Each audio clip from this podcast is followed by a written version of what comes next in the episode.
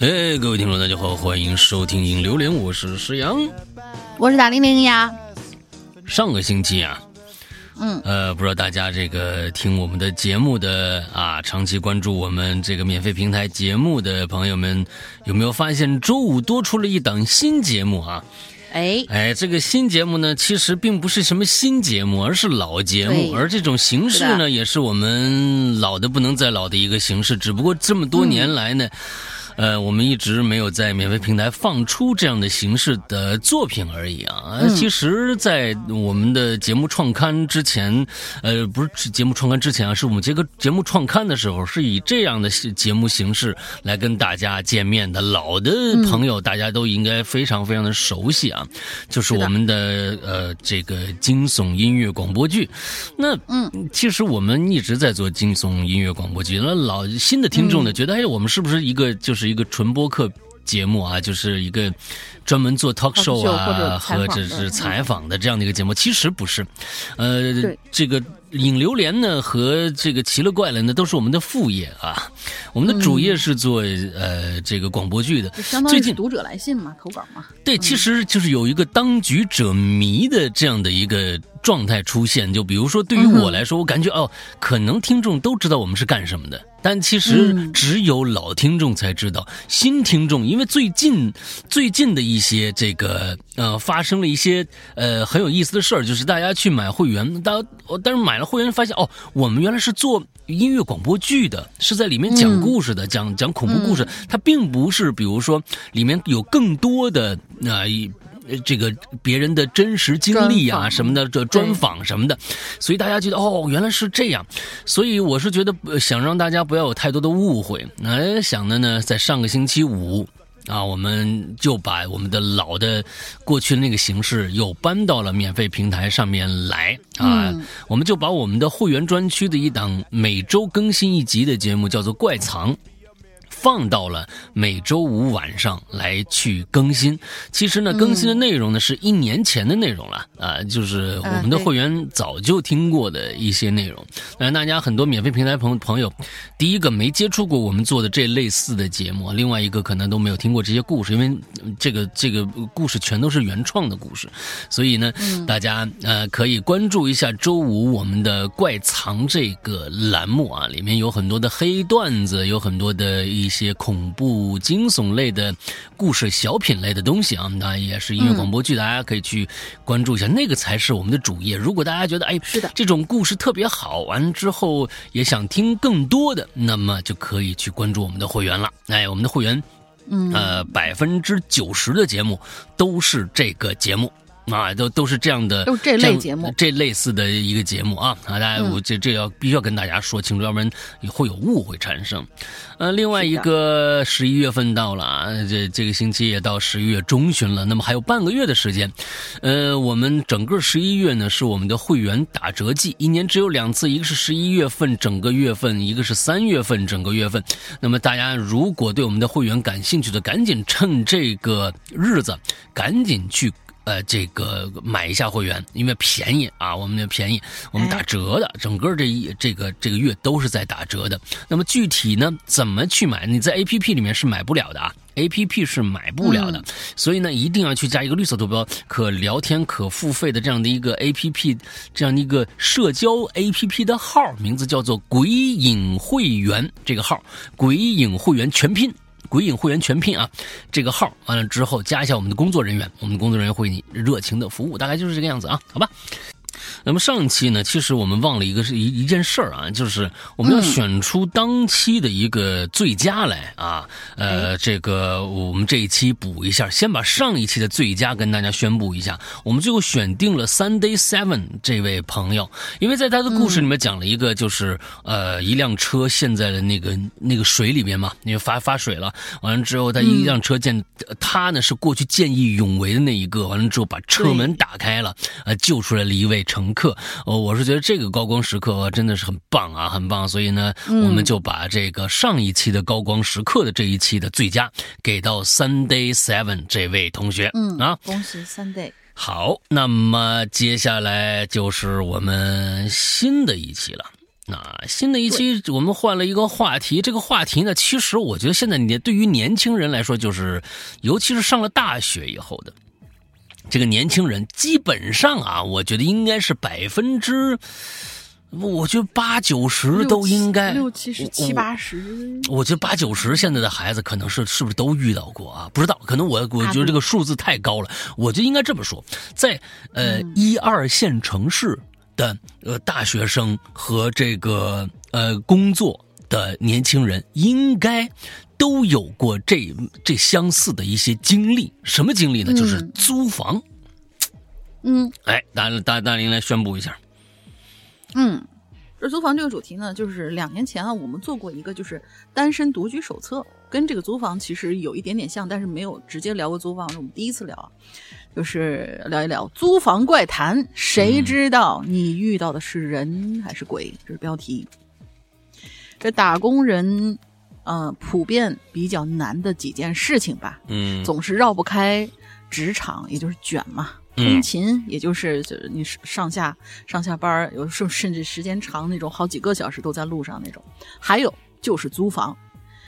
嗯，小的时候下学啊，总想着到处跑，到处疯。工作之后才知道，能在家里住，不租房，然后呃不贷款买房，就是有供房的那那个阶段，其实是很幸福也很难的。但是无论是房东还是房客，你呢都难免会遇到一些不按套路出牌的人。嗯，比如说房租超低，这个就不正常。房中的陈设总觉得哪儿不对劲，这个也不正常。嗯，黑中介那就更不用说了，就不正常。房客或者房东有什么怪癖，这个也不正常。嗯，包括你前任的房客是否留下了一些什么奇奇怪怪的东西，这个也不正常。还有你陌生的那些合租室友等等等等吧。所以我们就来聊一聊你的租房奇遇。哎。这个租房这个事儿啊，我相信，嗯，大家基本上都都能碰的或多或少的。即使你没租过房啊，你身边的人那租房的人也是大有人在。嗯，你想想我们那个时候，那个九十年代末的时候，我都开始租房了。对，一说去北京，那就是租一地下室，就感觉就凭什么我就租地下室啊？不是，是听的最多的那个时候，就是北漂的那第一批北漂的。一些人来了以后就是，哎呦，可那个什么啦，北京房子贵呀，然后我们就租一小地下室，怎么怎么怎么着啊？就是说，感觉 感觉北京地下室特别多。其实并不是啊，就是说 北京有地下室，但批就是一一说什么就我就租一地下室待着，我是觉得这也确实是有点这个故事的渲染渲染性啊。我所以，我特别不不不喜欢就是这个呃。所谓的就是，就如果人成功了，必须就得就是吃得苦中苦，方成人上人这句话呀，我觉得它有道理，它。但是他并不那个苦啊，并不是狭隘的认为我住过地下室就吃过苦了，就是就是我觉得很狭隘这件事儿，而且有很多的有很多的这个演员或者是艺人把这个当以此为荣这件事情，一想起来，可能他一一辈子可能想到的只有这个。我我我我住过地下室，这段时间就感觉哦，我这样我就配做一个演员或者一个艺人了。我觉得这是扯 J B D 啊啊，扯 J B D 啊。就是 对，就凭什么你这样你才能是是配做一个艺人？我觉得这个跟你你你你能不能演戏、唱不唱唱好歌没有任何的关系啊。嗯，你先把你那那那些事儿，那有很多人就是因为靠这个起家的，就是我我就就是卖自己的苦起家的。我觉得这个这个特别让我瞧不起啊。我觉得对，不管是什么人，如果能快快乐乐的。啊，能开开心心的，还能够做好自己本职工作，那何乐而不为呢？为什么非要吃点苦呢？我我就我真的是，这这个这这句这句话和其实就是我们一直有一个，就是说必须要艰苦奋斗这件事情，其实从那个时候就是一直有有有一个这样的一个背景。嗯，我们现在中国的家长，尤其是之前的家长，就是很多都是属于苦难教育嘛。你对要现在耐耐于吃苦，才会怎么这个怎么样。年代了，已经不需要那么教育人了。就是说，如果嗯孩子能开开心心的有一个、有一个童年，同同时能够发展自己的兴趣爱好，对，用兴趣爱好完最后变成了自己的职业，开开心心过一辈子，这没什么不好啊，这没什么不好，这不是这不很多人都觉得、哦、这个是好像是是不是羞耻？不，哎呦，我这没有什么太多的苦难跟大家聊啊，哎呦，我这人是不是就就就缺了点什么？不是啊，真不是。啊，我们那个时候也租房子，嗯，大学的时候跟几个同学在在宿舍里边，反正觉得哎呀，宿舍每天熄灯时间又早，完了之后这个对吧？哎呀，各种各样不方便。哎，我们几个同学也是这个出来租了个房。那个时候我还记得上大学期间其实是从宿舍里搬出来住对我们是大二就从宿舍里搬出来了，一直到大学毕业，蛮早的。对，完了之后，到学校也不管，因为学校这东西蔚然成风啊，这个东西你管你管不住啊。反正我他们只管你宿舍的宿舍费交不交啊，对吧？嗯、他能挣着钱就行了。你你给把宿舍费交了不就完了吗？完了之后他剩下他不管你的，哎，完了之后这个我们就出去了啊，出去了租租了一房子。我记得当时是我们平摊下来每个人每个月是四百多，四百五。哎，四百五还有有点贵的啊，四百五九呃，应该是在北京九八年，九八年四百五，好像是这样啊。完了之后，这个嗯，水电费的平摊啊，完暖气费是呃，北京是暖气费是不用交的，这个啊，两室一厅啊。哦。嗯，两室一厅啊，完了之后，嗯完嗯之后就租了这么一个房子，啊，我这还是蛮开心的啊，蛮开心的。嗯、那时候在那房子里边，你就你能买个就是能买个电脑了。那时候电脑多贵呀、啊，这怕你你你买一电脑就变成整整个宿舍的电脑了。那时候你不不不不敢买电脑，也是因为这个原因啊。现在终于能自己买一电脑，完了之后在家里弄一弄自己喜欢弄弄的东西，嗯、呃，看一看喜欢自己看的东西，大大小小的电影，对不对？完了之后，这个、嗯、对吧？他这那这是我是觉得，哎，还我那租房的经历。完了之后，大学毕业了以后，工作以后也是租房。那时候你也买不起房，对吧？你也买不起房，那也都也都是租房。不过，在我整个的这个租房经历当中，嗯、我跟房东的关系、跟房子的关系，好像一直都还蛮融洽的，没有什么特别多的，好像故事可讲。这个，嗯，其实。租房期间，在大学的租房期间，我我觉得故事还是蛮多的。我最我记得最深刻的，让我一辈子都能回忆到的，当时我们是三个男孩子一起出去，嗯、有一个男孩子呢带着自己的女朋友，他们住自己住一个单间我和另外一个男孩子，我们住我们两个人拼一个、啊、一个一个房子，可以合租的吗？合住的？为什么不能和我们三个人都认识啊？哦哦哦哦！我不是说嘛，我们几个朋友一起出来。我的概念里还是就是嗯嗯、呃，男生会男跟男生出去租房，女生会跟女生出去租房的那种。不，他跟人家女朋友住另外一间房，嗯、这有什么问题呢？嗯，就是多少多多少少就是好好像有一些不方便啊，或者怎么样。夏天大家都穿着小裤衩在屋子里坐着那种。对，我们大家都很熟啊，那怕什么呢？你你他、啊、你的思想太肮脏了。哎呀，不是，这就是不方便嘛，这这有什么不方便的？没，我们没，我们没有觉得任何的不方便。这不是肮脏，这是保守。啊、你可以说我是保守的人。哦哦哦，保守又肮脏的一种思想。呃，完了之后，这个我们就就就就就那什么，哎，刚我说了，你看让我给我打打哦，对。我们我我我我的记忆深刻是深处你们对于租房这件事情，呃，到现在我们三个男生，一个在香港工作，另外一个在北京和我在一起一个城市。完之后，我们三个人到现在都非常非常怀念租房那个时候的一个举动。我们每天必须进行的一项非常有意义的文体活动。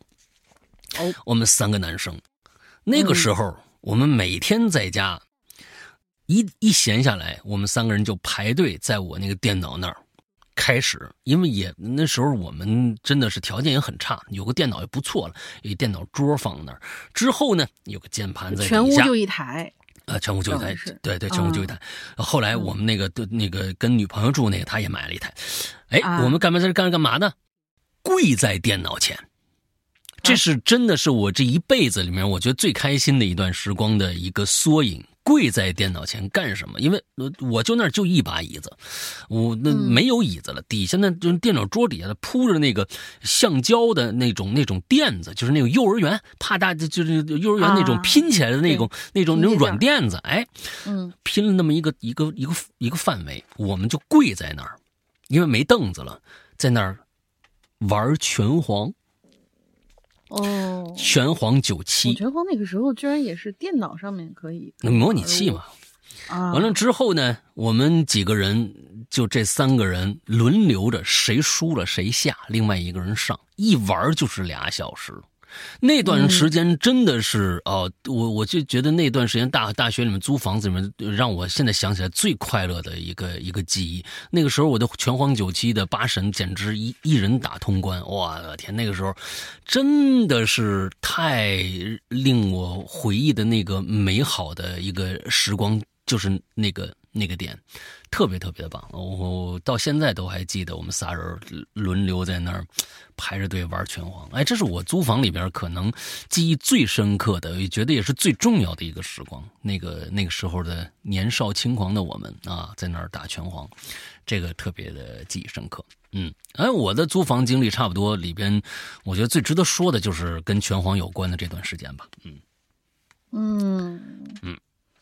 呃，我我我租房这点事大家都知道了，因为总共就是来北京以后租过两个地方，一个是就是老爹在北京弄这个画室，然后另外一个就是就是就是那个呃邂逅鬼影的那一年，我在亦庄那边住的那房子，但是里面出现一些奇奇怪怪事儿，可能以前大家都都已经听过了，反正就能说起来的事儿吧，呃，大大小小的印象最深刻的。好像也说过了，就是那个 房顶被吹飞了的那个，你是万万没有想到，它那样坚固的一个一一个房子，那房顶有一天就突然就给能飞走了，然后搞得我是到现在为止的，是外面下雨我就心里就突突。其他也就没啥事儿了，咱们还是看看大家的租房经历吧。啊，你们这个其实今日如果我的故事都讲过了，大玲玲的隔壁如果呃有咱们鬼友的话，那可有险了。哎呀，这个旁边的这位租客简直是每天呐各种各样的奇形怪状的一些事情啊，那可就很多了啊。所以呢，呃，哪天啊，我我去他们那儿找找有一个有一个可以有有，突然想起来有一件，你一说隔壁，我突然想起来有一个可以说，她也是那个姐姐吧，她是在每一个地方，她一开始做天通苑，然后租的这儿，现在又租到我们那边，就是那个叫什么什么。什么什么广场的那个位置吧，呃，离我们这儿也不远，总共就一两公里的样子。但是那一次是真的给我吓着了，因为我们俩的关系非常非常非常好，就是我可能下了班以后，我都直接不回自己家，我先到他家那面去，呃，他那里面去。他是租那个地方也是画画嘛，然后他也不怎么出门，我俩可能等我下了班以后，我就去他那儿，走，咱俩出去吃晚饭去。结果有一段时间呢，我这边可能是比较忙，然后呢，我可能有大概一个礼拜没有看到他，他也没出来，因为他出来的时候，他是可以，他那个就是长廊是要经过我的窗户跟前的，所以他什么时候出去，隔壁什么时候门响，我是能够听得到的，就大概知道，哎，出来了，然后就说两句话，或者大家一块吃饭，经常约饭。结果呢，有一个多星期的时间，我没有时间跑那儿找他玩去。然后可能，呃，微信什么之类的，你想都在隔壁嘛，也不用发发微信，有什么事我就直接过去。甚至他家的备用钥匙都在我家里。结果，呃，有一次是我下班以后看见他正好出来出院我说：“哎，碰上了，咱们去呃吃个饭吧。”他说：“嗯，那个什么吧。”我就是出去买点东西，咱俩买完东西以后回我家，我做点好吃的，然后咱俩慢慢唠唠吧。哎，我觉得他这个就是这个说法就有一点点跟平常不太一样，但是我没有往那种就奇奇怪怪的一种方向去想啊，我就陪他一起去超市买了点菜，他他手艺特别好，东北人，嗯，做的各种各样好吃的，我们俩就坐在那儿，然后喝了点小酒。他他就跟我说：“他说你知道我这一星期发生了什么事儿吗？”我说：“我不知道。”他说：“我发生了一件很那个什么的事情，呃呃，我当然我我我这个事情啊，已经过去很长很长时间了，所以就是没什么不好说的。就那个时候，就突然觉得自己住着特别特别没意思，然后呢，他就吃了不太好的那种药，就突然就特别特别想，一瞬间就就那么过去就算了。但是到了后来，还是我们房东，我们房东经常过来问问他，就是哎，需不需要什么东西啊，或者他们聊聊话之类的事情。他就来到这个地方，就怎么觉得怎么都敲不开门，但是他那窗户没有锁，他就拉开窗户，就发现这个女孩，她应该是睡着，就是昏睡过去，睡着迷迷糊糊的。他去去了趟厕所，因为不舒服嘛，去了趟厕所，然后坐在马桶上就睡着了。等到。他再一次缓过劲儿来的时候，他要出来，但是没爬出来，结果就应该就是晕倒在某一个地方。就我们这个房东是看到这一幕，从窗户上进去，然后把他这样才呃，就是呃送到了医院，说是你觉得心情不好的话，你去朋友家住一住，或者到其他地方去去住一住。就这一个星期之内，我是完全不知道，他也没有给我发消息，然后我们之间也没有说任何的事情。我说那我当时特别特别害怕，我说那你现在还好吗？他说现在没事了，就觉得当时自己那个想法做法特别的可笑，但是呢，就是也算是顶过来了，证明老天不收我嘛，那以后就好好过呗。没过多长时间，他从那个房子里搬走，然后现在也是一个人住。呃，我们还去他那个画室看过啊，挺好的，就是心态很平和了，已经。嗯，就是这这个事情是在我的这么长的就是出来的过程当中，我的跟我关系很好的朋友，这隔一墙之隔就发生过这么一件事情，让我觉得有被吓到的的的一件事情，所以就大家是就是。平常好朋友之间嘛，还是应该多走动走动，交流交流。但是你并不是说，就是有一种那样的感觉，就是他虽然跟我关系很好，但是他有一些苦恼是没有办法跟周围人说的。他有可能，因为他半夜也过来找过我，他说：“哎，我睡不着了，过来找你聊天吧。”那姐比我大很多很多，但是她有很多她自己的事情，有的时候也出不来。但是我觉得有的时候跟朋友聊一聊或者怎么样。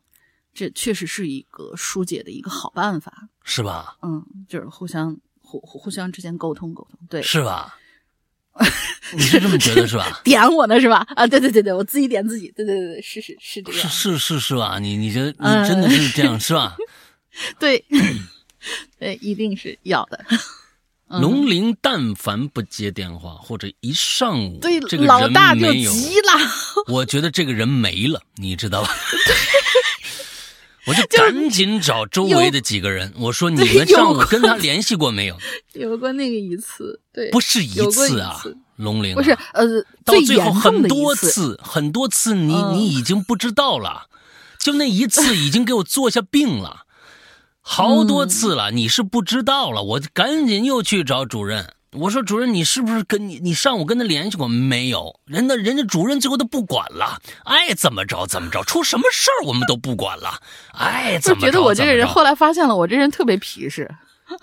哎呀，不不是皮实，是不想时间管理，不是，只不过是时间管理很差而已。真的是，一旦找不着他人，我就着急。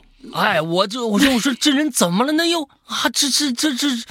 赶紧去问，哎，问问不着了，就就忽然就出来。我出来那个那一刻呀，我我就想，我要是有什么那个什么精准打击的武器，我早就给他那房子炸了，你知道吗？气死我了！你真的，真的，他是不管为什么，为什么就是给给老大做些病了？就是有一次，真的是我在亦庄住那个时候，突然想起这个事儿来了。我是那天是应该是因为我们当时客服中心嘛，然后。呃，比较忙的时候有有有班要替，然后来了个大夜，结果那个时候我就睡了，应该是那个时候啊，就睡了整整一下午，大概也就四五个小时，但是是下午，就是你觉得这个人应该是醒着的状态之下，我给睡过去了。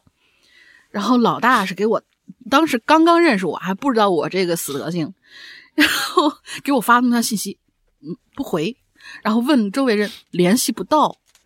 当天晚上，老大七八点钟的时候，都已经带着我师娘开着车上了高速了，就马上就要冲到我这儿来敲门砸门，说该怎么着了？这是这个人是。然后我哎，我突然冒出来，我说老大，我醒了，我睡过去了。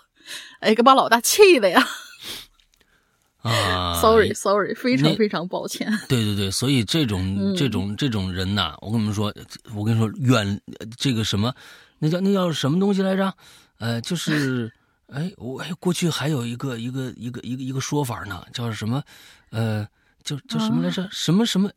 呃，远远远远离龙陵，安居乐业，还是什么东西来？哎，就忘了那句话。哎，特别好玩的一句话啊。总之吧，大家哎，敬而远之就好啊。来，我们看看今天的我们的这个这个这个同学们都有什么样的故事来发生啊？来，第一个，嗯，好，第一个，第一位同学小耳刀，主播好呀。租房的怪谈没有，但是租房经历有啊。我小时候老房动迁，被迫呢和爸妈开始了五年的租房经历，一共租过三次。我们租的第一个房子那简直就是噩梦啊！嗯，不太大，平房，屋里墙上糊着报纸，有个小院儿。我这人呢最怕虫子了，春夏秋的时候。那墙上都时常会有各种各样的虫子呀，太吓人了。有时候睡到半夜，身上或者脸上突突突爬过一个，简直要吓死我了。现在想起来还是毛毛的。住了有一年多吧，这个小房子又动迁了。后来换了第二个地方，那房子大很多啊，也是个平房，但是没有厕所，呃，也没有小院儿。厕所得走个五六分钟，但好在没虫子了啊。可是呢，一年多又动迁了。这你们是搬哪儿动哪儿是吗？嗯。呃，后来呢，第三个房子，哎，有小院有厕所，很大，呃，也是平房吧。我们住了两年，然后这时候呢，老房子动迁的房子分下来了，我和爸妈呢就开始住上了楼房。但是刚住三四年啊，就有人说又要动迁了，结果谣言了二十多年，还在有人传这事儿呢。哦，距离我租房经历过去有二十多年了，嗯，总能想起来。还有就是小时候因为动迁没有一起长大的朋友，还蛮可惜的。嗯嗯。好了，说完了，辛苦两位主播，接下来主节目越来越红火，祝两位主播身体健康，万事平安。哎。动迁这事儿，其实，呃，呃，山西省就是我的我的老家，山西省大同市，那那那真的是整个城区啊大动迁，完最后改成了现在的这样的一个一个结构。那个时候啊，那这这哭天喊地的各种各样的搬迁的一种。啊，说是没地儿住啊，或者什么钉子户啊，各种各样的故事特别特别的多。有时间我跟大家聊聊那那时候的事儿，特别有意思。当然我没赶上，我那时候已经已经不在大同了，啊，但是后来有很多很多的事儿，嗯，挺挺有意思的。下一个叫这叫啊，Bessie 啊，嗯，Hello，主播好，我要分享一下，在我小学四年级放暑假的时候。我很清楚的记得，呃，我很清楚的记住那个晚上，我和我朋友在我姐姐家睡。哎，Bessie 呀，我想问问，这跟租房子有什么关系？你去你姐姐家的房子是租的吗？哎，不知道啊。哎，这东西，这这个这个啊，这这就是说看看啊，一共五个人躺一张床。这床够大的啊！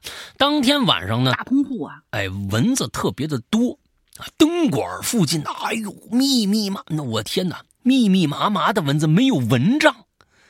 嗯，我们拿着生肖牌轮流给对方扇蚊子。生肖牌是个什么东西啊？不知道哎。生肖牌是生肖牌吗？还是怎么样？不知道生肖牌是个什么东西啊！突然闻到一股焦了的味道，我看到一个红色的点儿啊，沿着这个电线移动到电扇。我当时还小，不知道是什么，就捏上去了。嗯，捏那红色的点儿啊，于是电扇就冒烟了。本来就很多蚊子，就连电扇也烧了。在大概五点钟的时候，闻到一股味道，像腐烂的老鼠尸体的味道，非常非常的臭。我们大家都认为是其中一位朋友发出来的味道。我的天哪！就是你躺在床上窜了是吗？这是啊，那也不至于是腐腐烂老鼠的味道。你们你们这几位的朋友，这个嗯也行，挺好。于是呢，我朋友啊，把那位朋友。我我姐姐把那位朋友赶到房间门口，你们还真的这样觉得是真的是你们一位朋友发出的臭味吗？赶到房间门口，这位朋友坐在房间门口的太师椅上，双手打开放在扶手上。我清楚的记得他是不会动的，就连眼睛都不会眨。啊。你在说什么呢？到了凌晨六点左右，小商贩陆陆续续到市场，我们在窗内开着外面的看着吧，看着外面的市场。这位 Bestie，呃，Bestie 同学，这个。呃，你多大了？这个，那这个这个作文水平好像是是好像是三年级的啊。到了凌晨六点左右，再来，我们看着我转头看到我朋友直接一闪一闪闪到了另一边，像直接闪现过去一样。我被吓到了，连绵连忙跑到我姐姐那边，然后大家都说肚子饿，就下一楼泡泡面。嗯。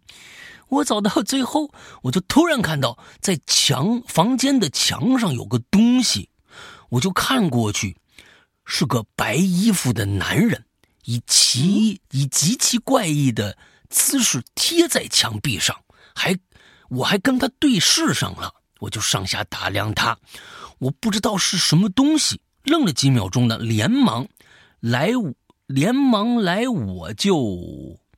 跑到我另外一个朋友那边，然后在楼梯转角，我又看到了这个白衣男子。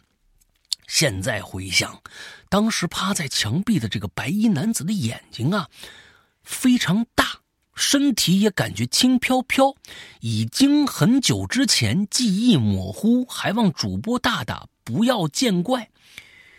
我怎么能不见怪呢？你这个故事东扯一个一句，西扯一句的啊！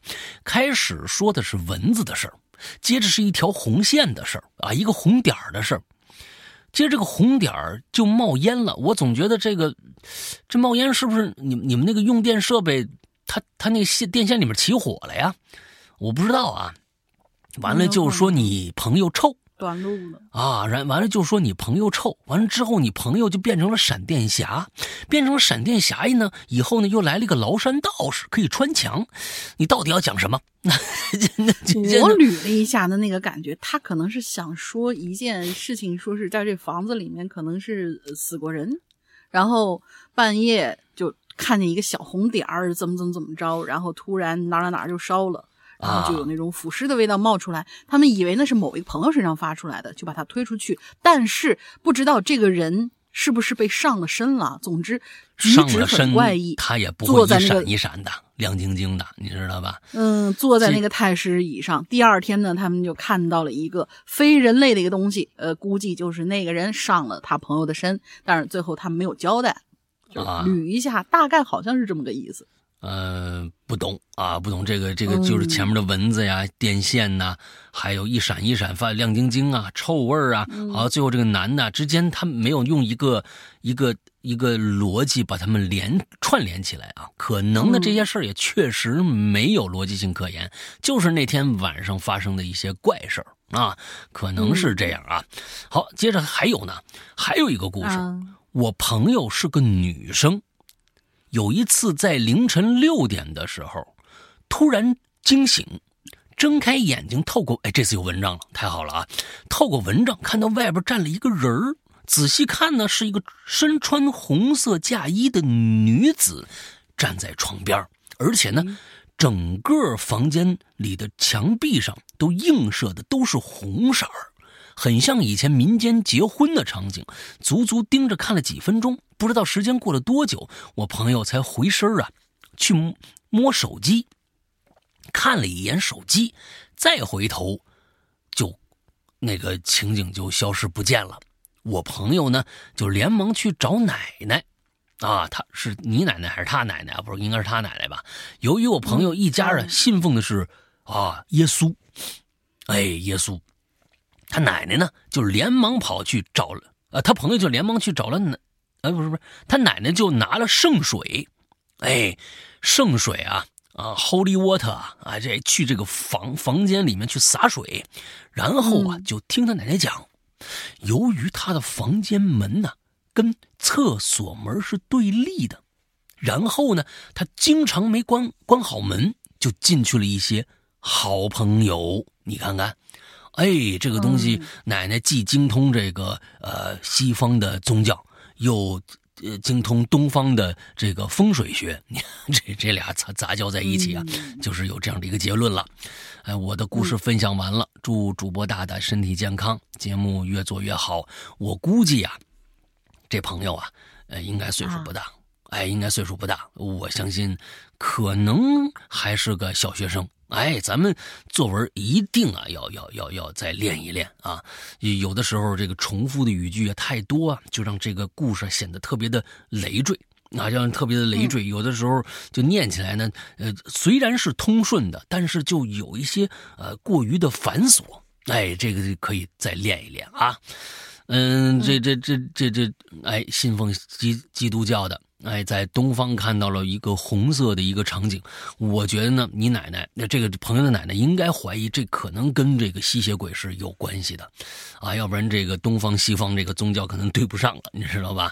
哎，可能是吸血鬼啊，嗯，好吧，下一个，下一个是依然，两位主播好，我是一直潜水从来没有浮出过水面的老鬼依然。说到租房，我倒是经历过或者听过不少奇怪的事儿。哎，哦，说到住房，他说的是住房的事儿。他说，虽然不是租住的房子吧，但是也都是暂住或者说留宿时候发生的事。嗯，我觉得挺奇怪、挺诡异的，所以就说出来跟大家分享一下。哎，大概是二十多年前吧，刚刚来欧洲留学的时候，每个周末和假期都要到。都要邻省，都要去邻省的中餐厅打工，去邻要去邻省啊，好远的感觉。不不不不，欧洲一个国家比不上咱们一个省，你明白吧？哦，懂了懂了。嗨，开车也就一个小时就到了。哎，好，乡下的中餐厅一般都会有备有房间给工作的工人过夜，当然，大部分的房间啊，这卫生和居住条件都比较差。我当时工作餐馆的。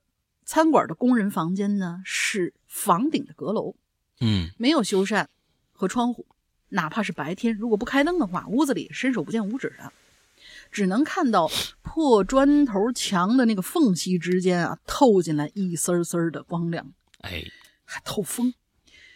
有一年暑假呢，我决定用两个月的假期来打工攒学费，因为当时是九十年代末啊，东北刚刚经历了重工业。呃，重工业产业的重组、转型和破产，当时家里经济条件也比较困难。嗯，尽管如此呢，父母还是举着外债把我送出国去学习。啊，当年这父母太多了。嗯，对，所以我也不可能啊再向伸手向父母更多的要钱了。当然，这都是题外话啊。现在说回到我暑假打工这段时间，最初的第一个星期，我天天晚上睡着以后就会梦魇。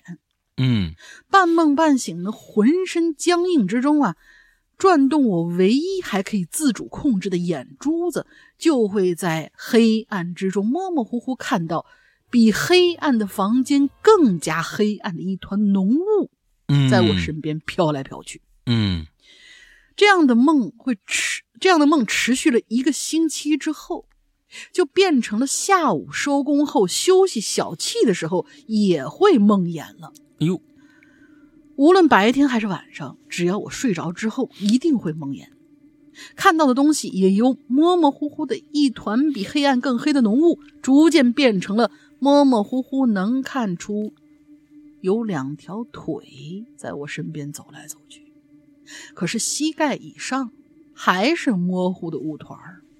啊，这时候我已经由于睡眠不足，开始变得很难受了。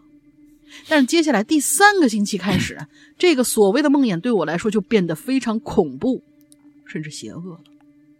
因为我感觉这种说不清的东西或者能量正在用屏蔽我睡觉的能力，一点一点在消耗我的精力和元气。嗯，因为这个梦魇已经发展到不用等到我睡觉或者半梦半醒，只要我往床上一躺，哪怕我一点困意都没有，开着灯，拿着书准备躺下来听听音乐、看看书那种情况之下，也会发生。那个时候就会觉得自己突然间动不了了，嗯，我心里就明白，得那东西又来了，但是啥也做不了，我就只能僵硬的躺在床上，眼睁睁的看着本来打开灯的房间忽然暗下来。这种黑暗不是关灯以后那种自然黑暗，而是一种接近于混沌、浑浊的昏暗。嗯，那团模糊的腿呢，也比之前要清晰很多。现在在昏暗的床边，我能看，我能清晰的看到两条穿着深绿色男士老式西裤的腿，嗯，在我身边慢慢来回走。嗯嗯，虽然上半身还是模糊一团的浓雾，但是我已经能清晰的看到腰间的老式牛皮带和一块银白色方方正方方正正的皮带头了。就这样啊。我又在这种无论正在干什么也没有困意，无论白天黑夜，只要头沾到枕头上就会马上被催眠一样，两秒进入植物人的状态下，痛苦的忍受了一个星期，最终实在被失眠、焦虑折磨的忍受不了了，终于跟老板请辞，呃，请辞了这份暑假工。其实除了不让我睡觉，精神变得越来越崩溃之外，更加令我害怕的，在我梦里。呃，更加令我害怕的是，在我梦魇里出现的那个人会逐渐的越来越清晰。我很害怕有一天我会一直看到他腰以上的部分，那些衣服，还有他的脸。当然了，我不敢跟老板一家人说我的诡异经历，我只是说这份工太累了，我承受不了了，还被老板娘好一通数落和嘲讽。啊，这之后呢，我继续做着周末学生工。不过这件事儿我没有跟其他工友说，怕影响不好。直到大半年过去了，一次饭店的新年聚会，老板得意洋洋的跟我们，呃，老板得意洋洋的同我们讲他的创业史。他说啊，当时他很穷，没钱，都是借的。然后呢，就买了这栋小二层外带一个破阁楼的老房子。当时买的很便宜。也没有现在，哎，也没有现在这，也没有现在这座同老房相连的，足有几百平大的餐厅，都是他后来投钱盖的。其实他的发家史我没有仔细听，直到后来有一个朋友问老板娘说：“这栋房子除了旧了一些，为什么会这么便宜呢？”老板就说：“啊，当时这栋房子的老房东啊，是一个独居的老人。”儿女呢都在欧洲其他国家工作生活，一年很少能见到一面。到了后来，这老人呢就孤独死，死在了楼上。几个星期之后才被邻居发现，因为邻居感觉已经好久没有见到老人出来散步了，并且老人的邮箱也被各种的邮件和报纸塞满了。邻居们辗转找到了老人的女呃儿女的电话，问他们是不是。把老人接走了，但是儿女们都不知道老人的下落。嗯，邻居和儿女们这才打电话报了警，把门撬开，上了楼，才发现老人是坐在椅子上，已经死了。嗯，啊，死去好久的一具尸体。儿女们由于都在国外，所以处理了老人的东西，很便宜的就把老人的家产变卖分钱走了。大家都很唏嘘这个悲哀的故事，我却想起了那个我看得越来越清晰的老式西服裤和老式牛皮带，嗯，不由得后背一阵恶寒。好了，这是我的经历，虽然不恐怖，这还不恐怖啊？他说虽然不恐怖啊，但却是件很诡异的事儿。还有其他的一些经历，有时间可以慢慢讲给大家听。嗯，顺便问一下，施阳主播的。Y T 哦哦哦哦哦哦哦哦哦，会的，会的，啊会的。YT YouTube、YouTube 哦哦哦哦，一直没有更新了，还会有新的节目上传吗？期待中，谢谢。哦，是这样子的，我跟大家解释一下。啊我本身呢，最开始是同步在跟更这个 YouTube 和咱们这个 A B C D 小破站的，但是呢，呃，我是因为是这样一个，可能是我懒的缘故啊，这这主要是怪我，主要是怪我，呃。因为 YouTube 上面到最后呢，咱们这边的节目基本上就是有很多，比如说是我我我出镜的这种节目，都是四 K 的，啊四 K，咱们这边得有那个措施，你明白吧？咱咱们得有、啊有那个措施，啊，上传实在实在太慢了。我得、哦就是一期节目，估计一期节目得上传一个多小时才能上上去。我每次上传都非常非常的痛苦。我就那边呢，有确实 YT 上有很多很很长很长时间没更新了，但是我最近也在想说，还得更，还得更。我会，嗯那么以后的那个上面的节目呢，我会更一些精选的节目。啊，就觉得哎，值得大家一看的节目，还会继续往上更的、啊。呃，抱歉抱歉，因为当时也确实有好多的咱们呃的鬼友，在国外的鬼友，突然在 YouTube 上面发现了咱们的节目了，完了之后就挺开心的。忽然断更也确实有点对不对不起大家啊，但是这个这个是有有有点 sorry。完了之后那个呃，我会过一段时间，因为最近一段时间我这儿也确实遇到了很多的其他的事儿，比较忙。我一一旦这边的事儿我腾开了时间，我就开始继续在上面去更更新节目，好吧？嗯，有很多的节目，呃，嗯确实好多挺好的，嗯，没往上更了，我们，大家再等等等等看啊，sorry sorry，嗯。嗯这这这这是你看，这这这这要是这这位朋友在在国外，要是碰到一个，咦，发现有一个穿着这个连那个那个旗袍的一个女的站在我身边，那就不真实了。哎，穿一个老老着一个老西裤啊，完了之后呢，嗯带着皮带的那种，哎，这一看，哎，这地点是对的老。牛皮，哎哎，这东西这这这就对的啊！这这不是到了那地方还能看着中国鬼啊？这这就是都是外国的死鬼，哎，这挺好、啊。好，来下面咱们我看啊，一个两个，我三个吧，来三个啊。好，下面 Eve 啊，大玲玲这个世阳哥，你们好，第一次留言，听了好多年了，也没有机会讲。主要啊，我八字啊特别的旺，实在碰不着什么东西啊。恭上喜。上次楼梯的话题啊，错过了，这次不能错过。哎，言正言归正传，关于租房，以前有件小事儿可以跟大家讲一讲。那会儿啊，我呢是在福州工作，和同事呢合租一套房子，我住次卧，他住主卧。突然有这么一天，就房东联系我们说呀，他们要回来祭祖。那我们俩人呢是北方人啊，南方的这些习俗呢我们没有，也是第一次听说。哎，这祭祖是要回以前住的这房子吗？哎，就顺顺便说一下啊，我们嗯住这房子呀，就是很正规的那种小区的那种商品房，可不是乡下那种祖屋啊。那但是房东要来呢，我们也没有理由阻止，是吧？就这么着，嗯两年内吧，这房东呢回来祭祖好几次，啊，各种节啊，什么这节那节的，我们也都没听说过。然后最后一次房东说要回来祭祖的时候啊，我这室友就不太愿意了。啊，我就问为什么呀？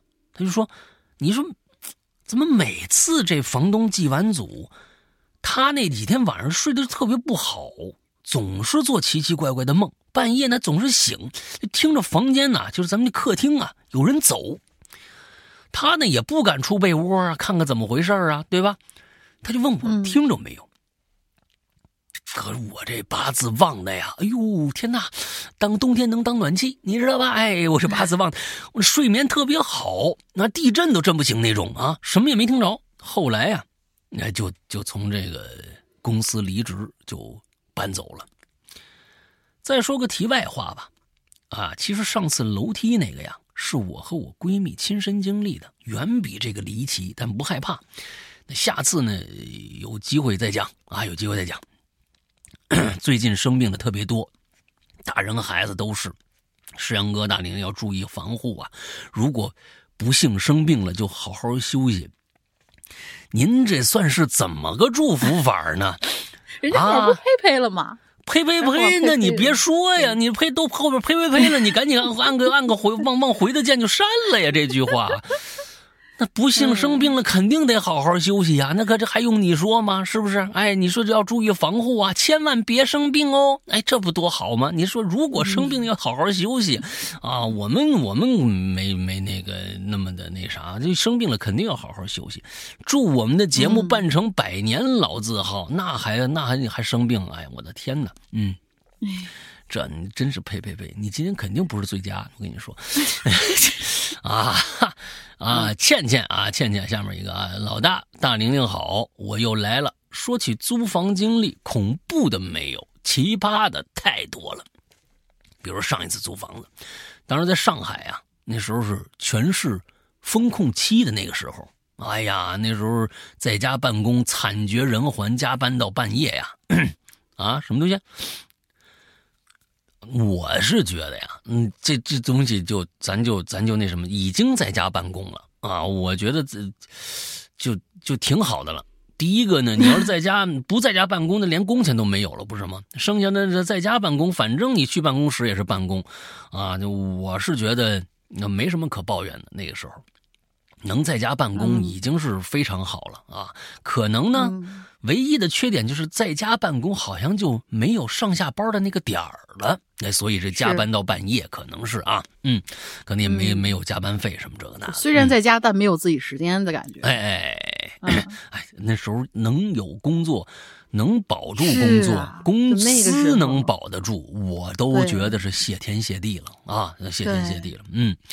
哎，那刚加班到半夜，刚睡下没多久，就被楼上那租户啊用酒瓶子倒在地上，哐当哐当的就吵醒了，一肚子气，打开手机一看，凌晨五点，我就直接在我们那楼群里面就那个微信群里面就就问了，然后呢艾特我们楼上那一家，结果呀，楼上这家很冤枉，说了一句不是我们。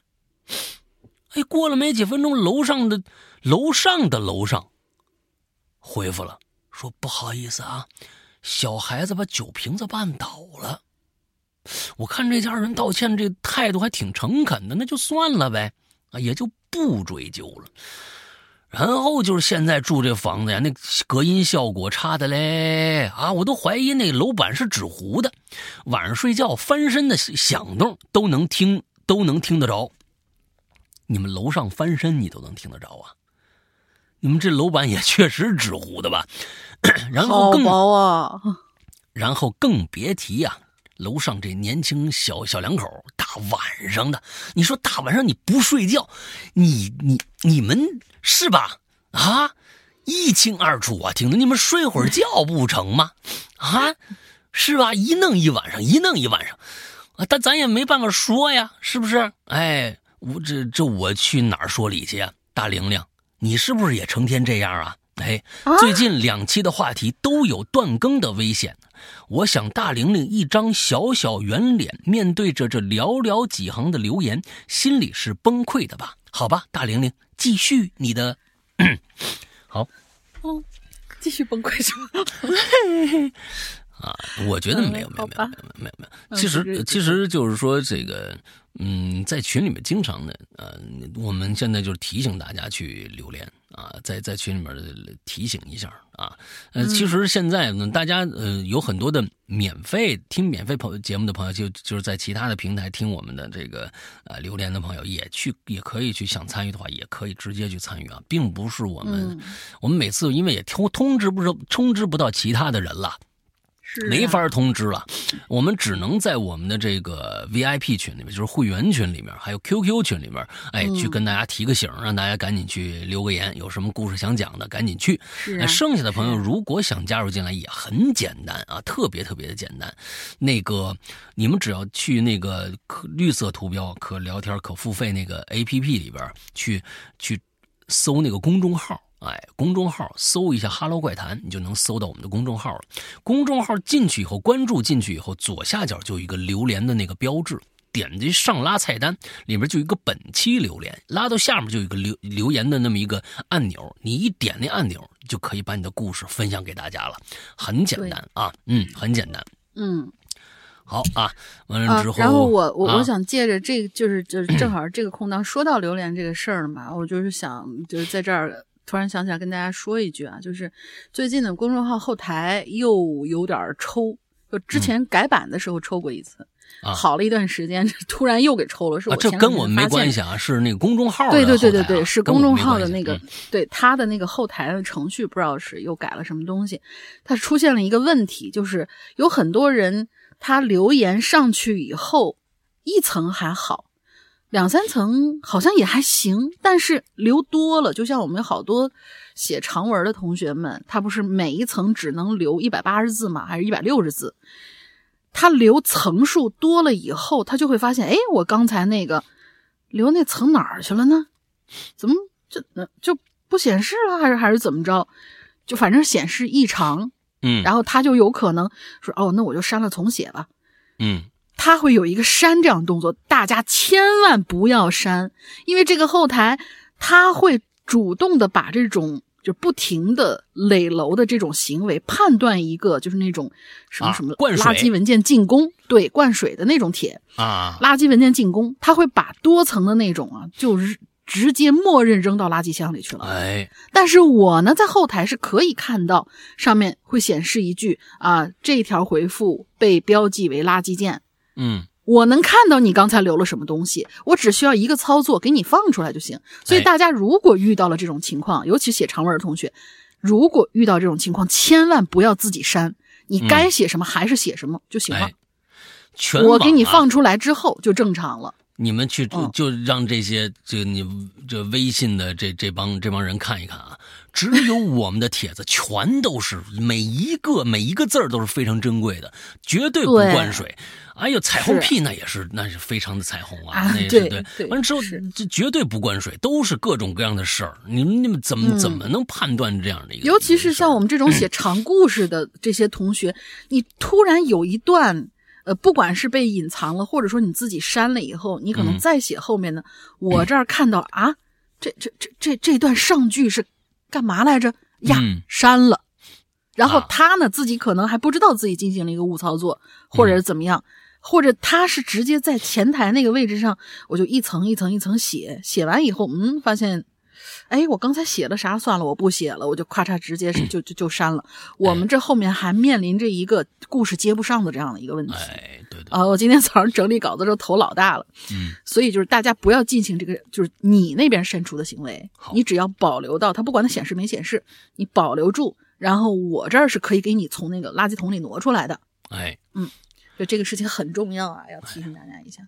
嗯，搞得搞搞搞这稿子好像显得很脏似的，都从垃圾桶出来了。对对对，呃他这个问题，如果我估计啊，如果出现的多的话，自然会进行一个解决，因为以前有过嘛。嗯，嗯、但是解决什在什么时候我们不知道，所以大家呢最投诉啊好的你直接写投诉信啊，已已经写了投诉了，已经写了嗯投诉了。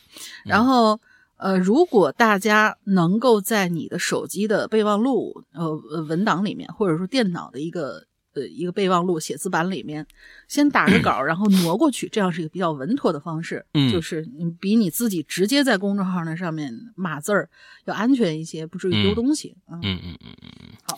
啊，下一个浮华啊哈喽啊，米娜桑，这个世阳哥，我是来问问题的。那个潮牌啊，嗯有没有超大码的？就是那种五个叉六个叉的那种啊，我很胖，但是呢，我每次看潮牌又那么好看，进去呢又没有我合适的码，很难。想问一下，有没有考虑出大码的？我跟你们说啊，我真考虑过，嗯尤其是在前几年，前几年，呃呃，出那个 T 恤的时候，我们出过最大的码应该是四叉的，应该出过嗯四叉的。但是呢，嗯这里面有一个难点是在于这儿的，就是说有些就是衣服的款式这个问题，为什么有专门的那个大码的那个服装店呢？是因为他并不是把这件事、这个衣服按照那个码扩大成那么大就可以了。其实每一件衣服都有款式这么一说。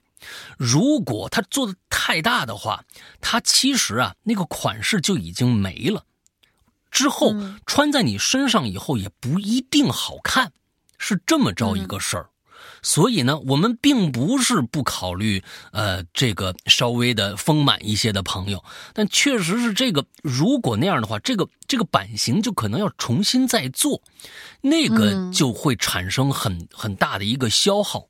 很大的一个消耗，呃，确实是，我我我是曾经跟我们那边厂商那边说过这个问题。他说：“山哥，这个衣服，你看为什么？” 他给我讲这个道理。他说，并不是呃那些衣服店不想卖给稍微丰满一点的朋友，而是这衣服没法做那么大，这个款式，它一大做那么大。你你你想啊，他已经已经那么大了，他他那个腰身什么这个那的，所有这些设计是这些地方，他就得重新设计，他就重新做了，那那就是另外一个一个一个一个一个东西了。对，要重新打版，每一个码都要重新打一次版的。对，所以这个我确实要跟大家有一些稍微丰满一些的朋友说个抱歉，也确实没没没办法啊，也确实没办法。啊，这所以，我这一次每一次呢，我说咱们这最大能做多少，做到几个叉他说最多两个叉啊，基本上也大家现在看到的外面的卖的衣服，也就是两个叉到三个叉三个叉已经顶头了，再往上。大大的话，那就真的是再往上，大家有可能只能在专门的大码店。对对对对对，专门的大码店它都做大码，它的打版就是按照大码去打的，它的设计也是按照大码走的。对对，就不可能有一个人他可能卖的叉 S，然后还给你最高标到一个十什么叉 L 这种，都是同一个款型。没错。呃，我们一般的就是像像我们这种。属于呃比比较小小一点的这种，他是干不了 这个事情，他就必须的一条设计线在那儿。嗯嗯，对，所以说我我们就只能在一个合理的范围之内，尽量的给大家做大一些。呃，还要跟大家说一件事儿啊，就是说我们在春季将会还有一件潮牌放出，这是一件前拉链的一个呃一个帽衫啊，在春季的时候一个春装。那么这次春装呢，我们跟影流连上次跟大家说过了，这次跟影流连有关系，哈哈，这是我们第一次跟影流连有关系的一件衣服。当然，这个联系呢，只有听免费节目的朋友们。有那个概念，甚至有些人还注意不到。你们最近注意注意影流连的一些细节啊，封面呐，啊，封面呐，啊，还有封面，封面呐，对，就这些这些小细节啊，各种各样的这种小细节。完了之后呢，这一次的衣服可能会跟呃影流连米的。封面呢？那这就不是，哎，有一些关联。哎，那天也其实突发奇想，我说大林把这放进去试试看好不好看？一放下很别致，你还别说，很别致。这次我们还有个独特的设计，也就是说，在我们的这件衣服上有一个非常大的一个 logo 放出，是在我们的右臂上。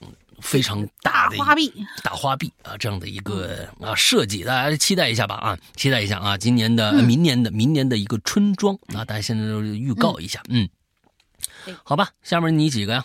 你就一直到完吧。下面 俩吧啊，嗯，下一位木生同学，大家好，我是四群木生。说到租凶宅，我来讲个沾点边儿的故事啊。我一朋友，呃，叫他海哥，开了一个。元宝纸钱厂，哦，这东西是需要开厂才能做的是吧？呃，销量大，哎呦，人多呀，咱们咱们国家啊。有次呢，接到一个熟人的订单，送五十包元宝成品。海哥开着车，刚走到指定地点的村口，就觉得心里莫名的堵得慌啊。心想送纸钱嘛，多少遇到点阴气也算正常吧。啊，就按照导航呢，把车开到了一个破旧的院子门口，然后打电话给客人。客人就说了：“院子门口的电表箱上有钥匙，你自己搬进去吧，货款稍后转给你。哦，于是呢，这个海哥啊就摸到了钥匙，打开了院子大门。当时三伏天海哥呢却背后直打冷战。嗯，毕竟从事这行业，知道这院子里头应该有问题。可是单子接了，这这硬着头皮办吧。嗯，一边搬一边嘴里嘟囔：“哎，哎，有怪莫怪啊！那个天灵灵地灵灵，那什么什么，呃，地藏菩萨，这是什么善神老爷显显显灵啊！我就是送货的，有事别找我。”完活了，海哥呢就又给客人打了电话。说：“你知道这院子不干净是吧？”客人回答说：“啊，我知道啊。这院子里有东西影响房东租房了，要一些元宝，就是准备给他们烧的。”啊！哎呀，海哥给气的呀，冲着电话那头好一顿骂，骂挺脏的啊，我这儿就全省略了。两天之后。海哥站在店门口，正在聊天不知道怎么回事就从这个台阶上啊，莫名其妙就滑下来了啊，小腿粉碎性骨折，而那台阶只有二十多公分高。嗯，好了，故事就到这儿，在这儿祝大家开心快乐。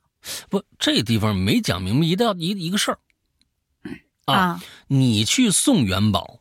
对不对？你自己也心里清楚。哎，送元宝、送纸钱嘛，多少碰上点阴气很正常。你自己是说的。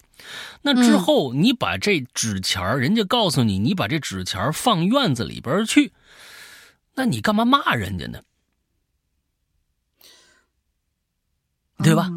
是不是你你你知是不是这个意思啊？有可能就是说，你知道是这么一个什么什么地方来，你自己不来接，让我给搬进去，我进去沾上点什么好点的，你这呃多损呐！你这人啊，因为你想下单，他总得有个过来接货的吧？啊，结果让别人替死把这个东西给送进去，但是没烧啊，他是很生气的啊，没烧嘛，但是没烧啊。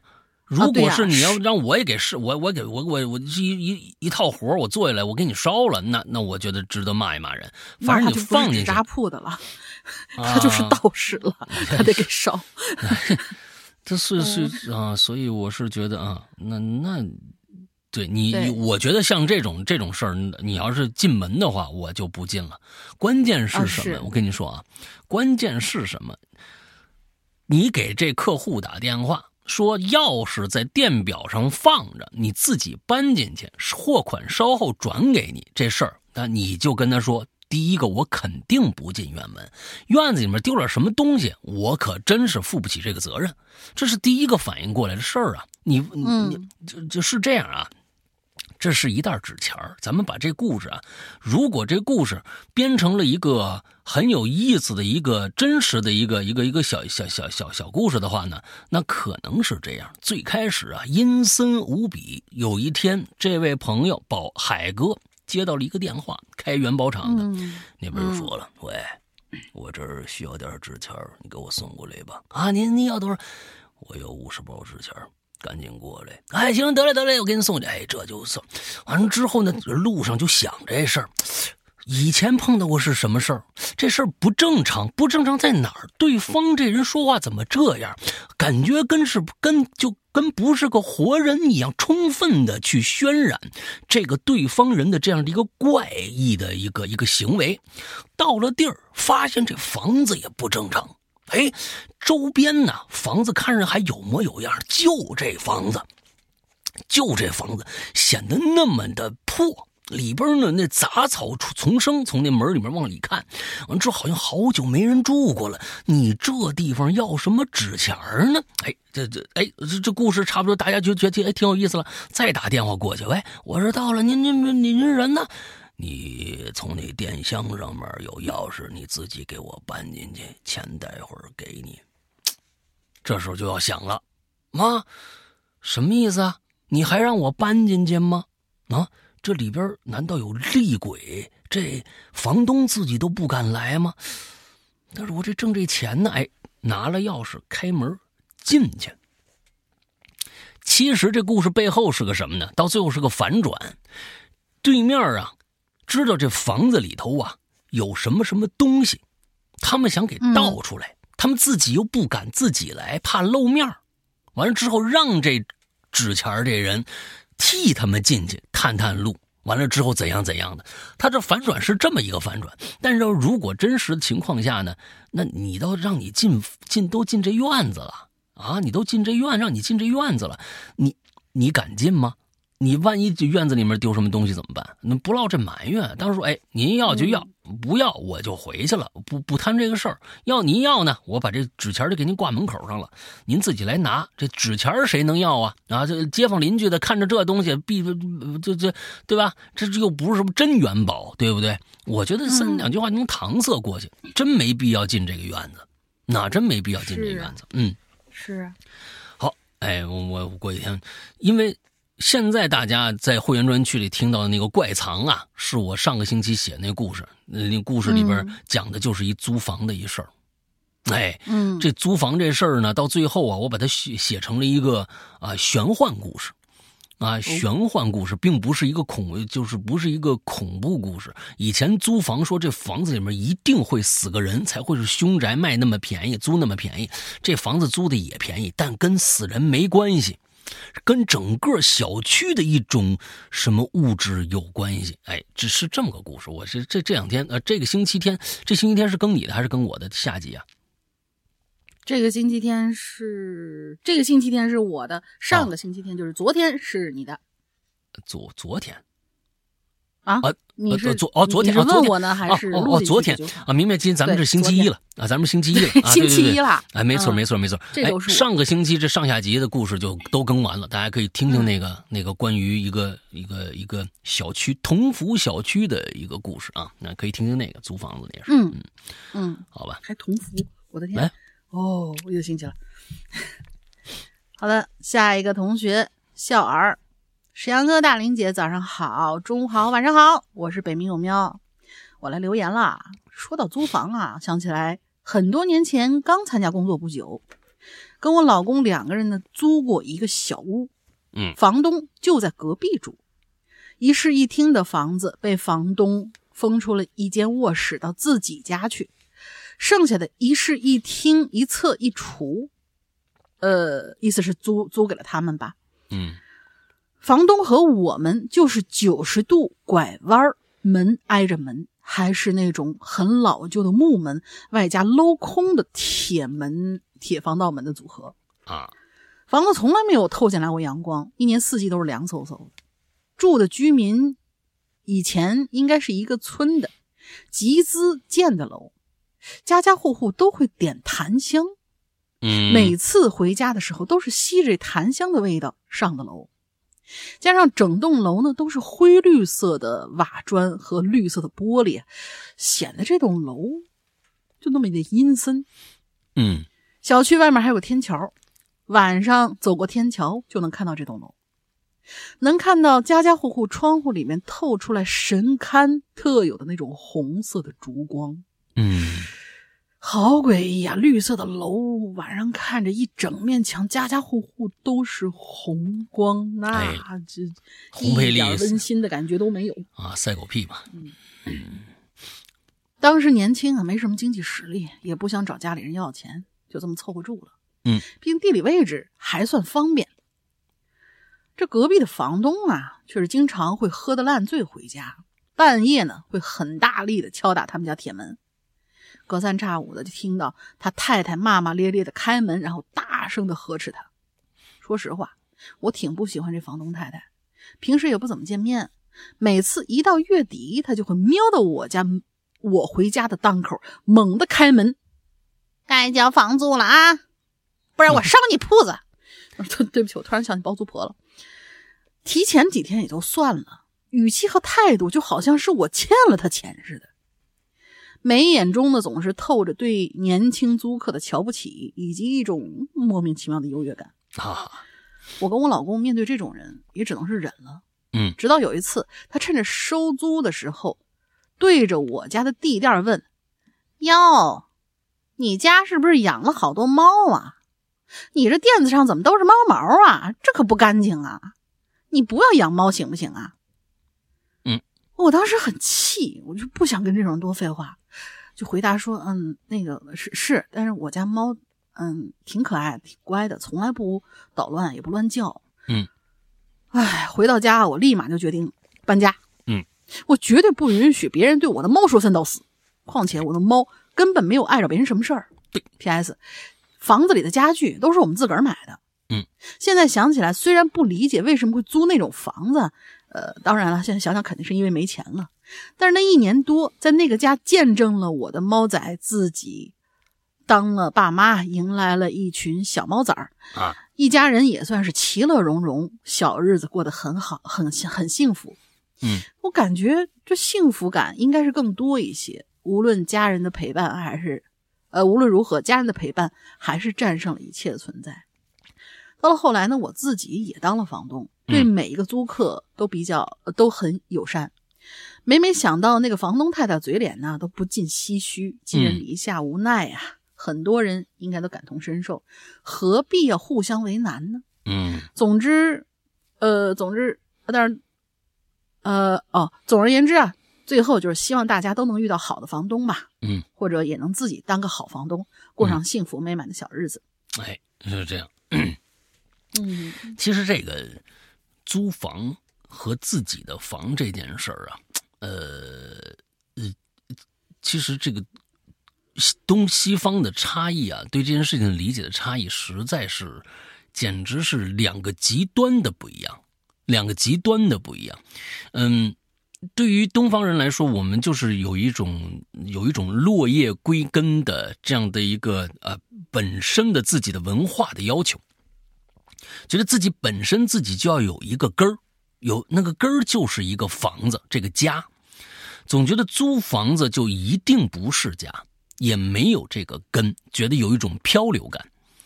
哎，这嗯，这种漂流感并不是说我们呃只要对租房子呃呃改变看法呃就可以的，因为这东西你改变看法，别人不一定改变得了看法。你看啊，咱们从各种各样的呃，其实就是从电视剧啊或者是电影来，我我们我们来来看这件事情，在西方。基本上，现在的年轻人在过去也一样，很多人都没有房，他们租了一辈子的房子。你别看那个房子，呃，感觉上就是好像是是是他们租的，但其实他们是租的，他们是一辈子租的房子，哎，就在那儿住。但是你发现了没有？他们西方的电影电视剧里边，你极少极少能够看到租房的人和他的房东之间有矛盾。没有，几乎没有，你看不到，因为什么呢？这可能就是因为，对于西方人来说，就算是自己的家里人，你也很难看到你的父母来去干涉你、你的、你这边孩子的生活，很少，他们都是独立的，很多是这是用用这样的一个方式去去去来去来。嗯，说这件事儿的，虽然当然也有干涉自己家里面父父母存在，在西方一样的，这是全世界嘛。但是他们的文化的基底就是那个样子的。我租给你这房子，这房子就属于你了。之后你要履行很多的责任。我不我不阻止你去养宠物，因为在在西方可能这个养猫养狗或者怎么着的，呃，还是比较常见的一件事儿吧，或者怎样。嗯，他们之间好像没有太多的矛盾，而。在国内的电视不，咱不说国内，我觉得是东，应该是在东方，整个东方在在亚洲，你看他和房东之间的交隔有很多，经常能够就看到他这家长里短的事儿里边，电视剧里面都会有跟房东之间的一些戏份在里边，也就是说，嗯，这个不。不是他，就是这是认为是东方的一种文化本身应该有的司空见惯的一种行为。哎，嗯，这就是其实为什么说现在没有办法说，有很多的专家在那聊。前天我看那个什么是哪个节目来着？反正他们就两边说，我们赞成租房租一辈子，不买房。因为把一辈子的钱投在一个房子上实在不值。另外一方说，哎，中国人就是应该有一个自己属于自己的家。他们俩在在那辩论，在说这个事儿。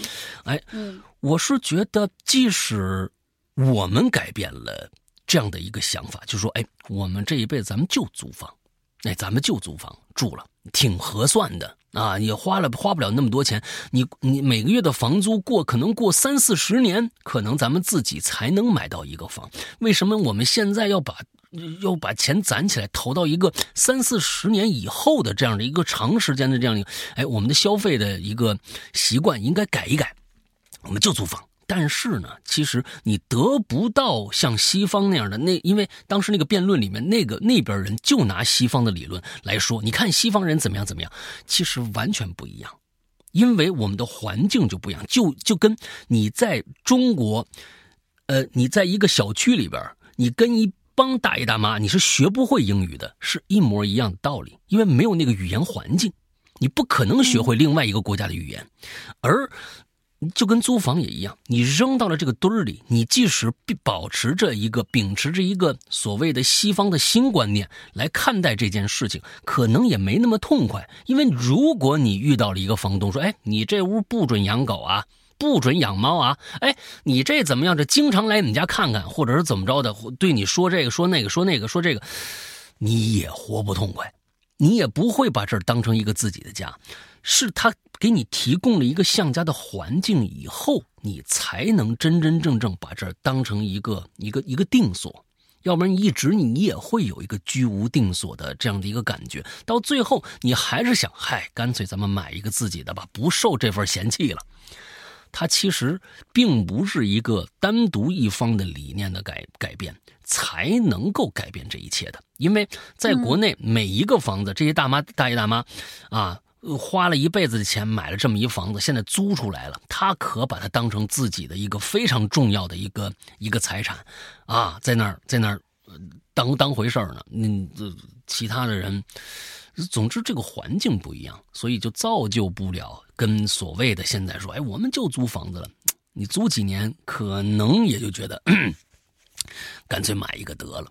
哎，这这这这是我想跟大家说的，不用单听一面的一个意见，你得分析整个的这个大环境。在国内，暂时这几十年来，你想说我就一直租房子下去吧，那你就得忍受一些哎东方的一些文化特质，这个东西改变不了。来自房东的约束，哎，来自房东的约束，这个改变不了，你不可能获得一个，就是说啊，就是那种所谓的自由。你到这儿，哎，人房东就不管你了，你在这里面房子里面干什么都都没关系，或者怎样怎样怎样的。也确实有一些租客，你看把人家房子弄成啥样了，对吧？那也确实是挺挺挺混蛋的啊，那是什么人都有啊，什么人都有。嗯，就忽然想起这么一个话题，跟大家唠唠叨唠叨。嗯，好吧。下来该我了是吧？啊，下面俩吧。嗯，好的。哎，这个奔波霸的马甲啊，不是霸波奔的马甲啊，霸波奔的马甲。山羊哥大玲玲，早上好，中午好，晚上好。哎，我是霸波奔的马甲。刚才一样，跟跟刚才一样的统统一的问候吧，跟刚才那个笑儿那个是一样的啊。想起这个租房的事儿呢，我就想起曾经租过的一个房子。在隔壁间的，在楼梯间的隔壁，呃，房子其实挺好，就是朝北，朝见不着阳光。每天晚上睡觉呢，我都会鬼压床。这这还好啊？你对好的定义也太低了。压着压着呢，哎，你还别说，他就习惯了。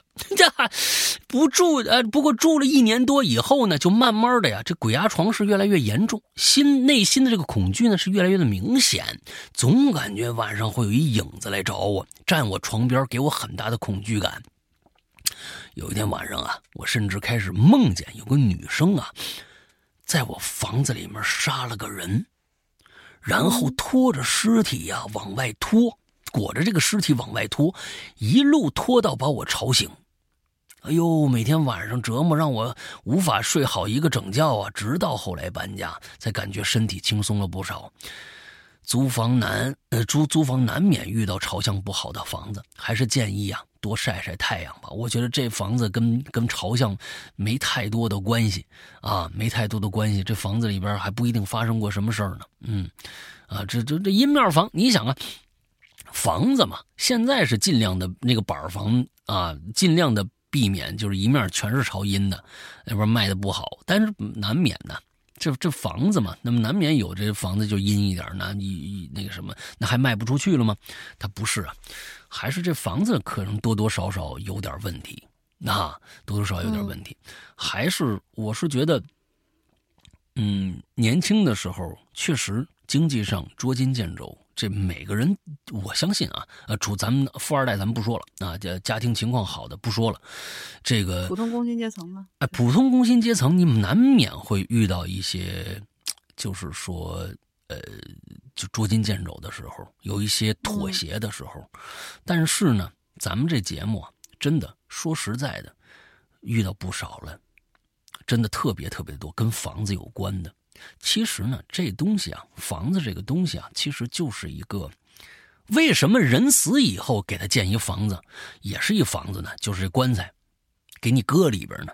哎，就算有火化了，还给你建一房子，小盒子给你装里边呢，对吧？这大房子大的，哎，活人住的这个东西，其实跟那个小大小没什么关系，它就是一个一个安放灵魂的这么一个场所。为什么家里面讲究风水呢？哎，这地球其实也是一大房子，外面有一大气层罩着。啊，这房子里边的大气层里边，这也得按照某些规律。如果这风水学确实有科学道理，因为说听说这风水学是经过朝南呐什么之类的，哎，经过科学定磁极，哎，没错，磁极有关系。就是你的床，当你的床是东西向的，呃，就是那个南北向的时候，你就会睡得很好，就是因为跟地球的磁场契合了，就就大概就这个意思。那不管怎么着吧，那可能是有道理的。嗯，年轻的时候。呃，钱不多啊，都可以理解。但是有的时候听咱们节目听得多的朋友啊，哎，长个心眼儿。你像这位霸波奔的朋友啊，每天就就都鬼压床。这钱呢，我觉得确实是，那就再换一个，换一个可能比这这个环境还差。但是呢，环境是环境啊。这房子里边什么东西很重要？你再换一个稍微不好一点、环境差一点的，但你不至于每天鬼压床啊，连觉都睡不好。我还是换一个比较好，稍微损失一点钱。你想明白了啊？大钱在后边呢。每天睡不好觉，你怎么工作呀？就是其实你睡觉多重要的事儿，你每天只有三分之一的时间都在床上度过呀。哎，你得算账，那怎么办？把这账算明白了，可是其实你就你就自己解了心宽了。真的，有些房子很重要，在那儿如果真的每天鬼压床睡不好觉，赶紧搬，赶紧搬。而且这房租太低，也千万别轻易就接受喽。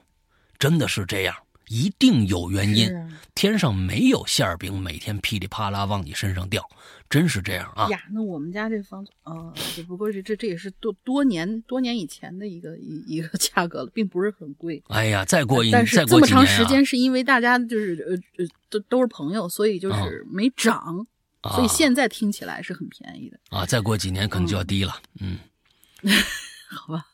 再租给别人，可能价格就低了。嗯，好。嗯，曾小姐，嗯，老大好，大玲玲好。租房多年，没有什么怪异或者怪事儿发生。分享一个我朋友的住房故事。我朋友一家呀，租在一个商住两用的公寓，啊，楼高三十层。朋友家呢住十楼，十楼一共有十二个房间。他家呀住在六号房，啊，嗯。朋友家楼上的六号房住着一对老夫妻，老夫妻旁边七号房呢住着一位小白领，每天早出晚归。这楼层啊隔音不太好，哎，反正就能听着谁家关门啊什么这声特别大。嗯，因为朋友家呢有孩子，早上呢睡得早，所以朋友啊特地就找这个小白领去了。那每天早上他不是早出晚归嘛，就跟人商量说：“您呐，晚上下班回来呀，能不能哎关门稍轻点他孩子睡了，那这小白领还挺理解的啊。前三年大家呀，哎住了三年了，相安无事。第四年，九楼，九楼六号房，哎，九楼朋友住十楼，楼下九楼六号房，搬来一对二十出头的这么一个小年轻的情侣。第一个星期没事儿，第二个星期的一天早上，我这朋友睡不着，半夜起来喝水，刚好手机亮了一下。哎，就打开来看了一下，就看着公寓楼那个楼下的那个公寓群呐，微信那公寓群，楼下那男孩啊，在群里边一直艾特他和物业，投诉朋友家每天晚上到了半夜，老是有人蹦蹦哒哒的，啊，还有人穿那高跟鞋呀，嘎哒嘎哒嘎哒在那走的这个声音。哎，我奇怪了。啊，他们一家三口晚上十点怎么着都睡了，什么蹦蹦哒哒的呀？啊，我这朋友也不穿高跟鞋，家里也没高跟鞋，你不可能这半夜里嘎哒嘎哒走啊。更重要的是，朋友家的地板呢，铺了两层厚垫子，即使是玻璃杯掉在地上都不会碎的那种。嗯，这朋友在物业物业群里面就说明情况了。物业也上门来了，证实这朋友没说谎啊。小年轻俩人呢，也就没说什么。第二天凌晨，朋友睡得正香呢，门口就当当当当当，哎，敲门了。啊，这朋友一家全惊醒了。朋友抱着孩子，呃，朋友抱着孩子和老公，呃，这朋友劲儿够大的哦，不是，朋友抱着孩子和老公。和老公一起去看呢。哎呦，朋友抱着孩子和老公一起端出来也挺挺牛逼的啊。朋友抱着孩子，抱着孩子扛着老公，嗨，哎，一家扛把子啊！哎，女女的当家嘛，女的当家嘛。哎，朋友抱着孩子和她的老公一起去开门啊。门口那男的和物业啊，还有那物业经理，哎呦，那男的呀，二十多岁呀，啊，不懂事啊，进来激动就破口大骂，啊。不是物业拦着他和他要和孩子就他和朋友那个老公就打起来了。朋友呢见那男孩不依不饶啊，也就报警了。报了警，警察来了以后了解了事情经过，就让这物业呀询问一下九号楼旁边的邻居有没有类似情况。九号楼四号房、八号房都没有这种情况。警察还当着男孩那面验证了一下朋友家地板的隔音效果，还看了一下鞋柜，确认朋友家隔音绝对没问题，也没高跟鞋。那时间也不早了，事情也就这么着了。第三天晚上，朋友老公十一点多就去九楼这六号房，哎，凌晨十二点多。朋友老公脸色不太好，就回来了，啊，说是确实他能听得着，确实能听得着。他老婆他老公也听着了。哎，我觉得你这朋友家里面啊，也真是解决事儿，真的。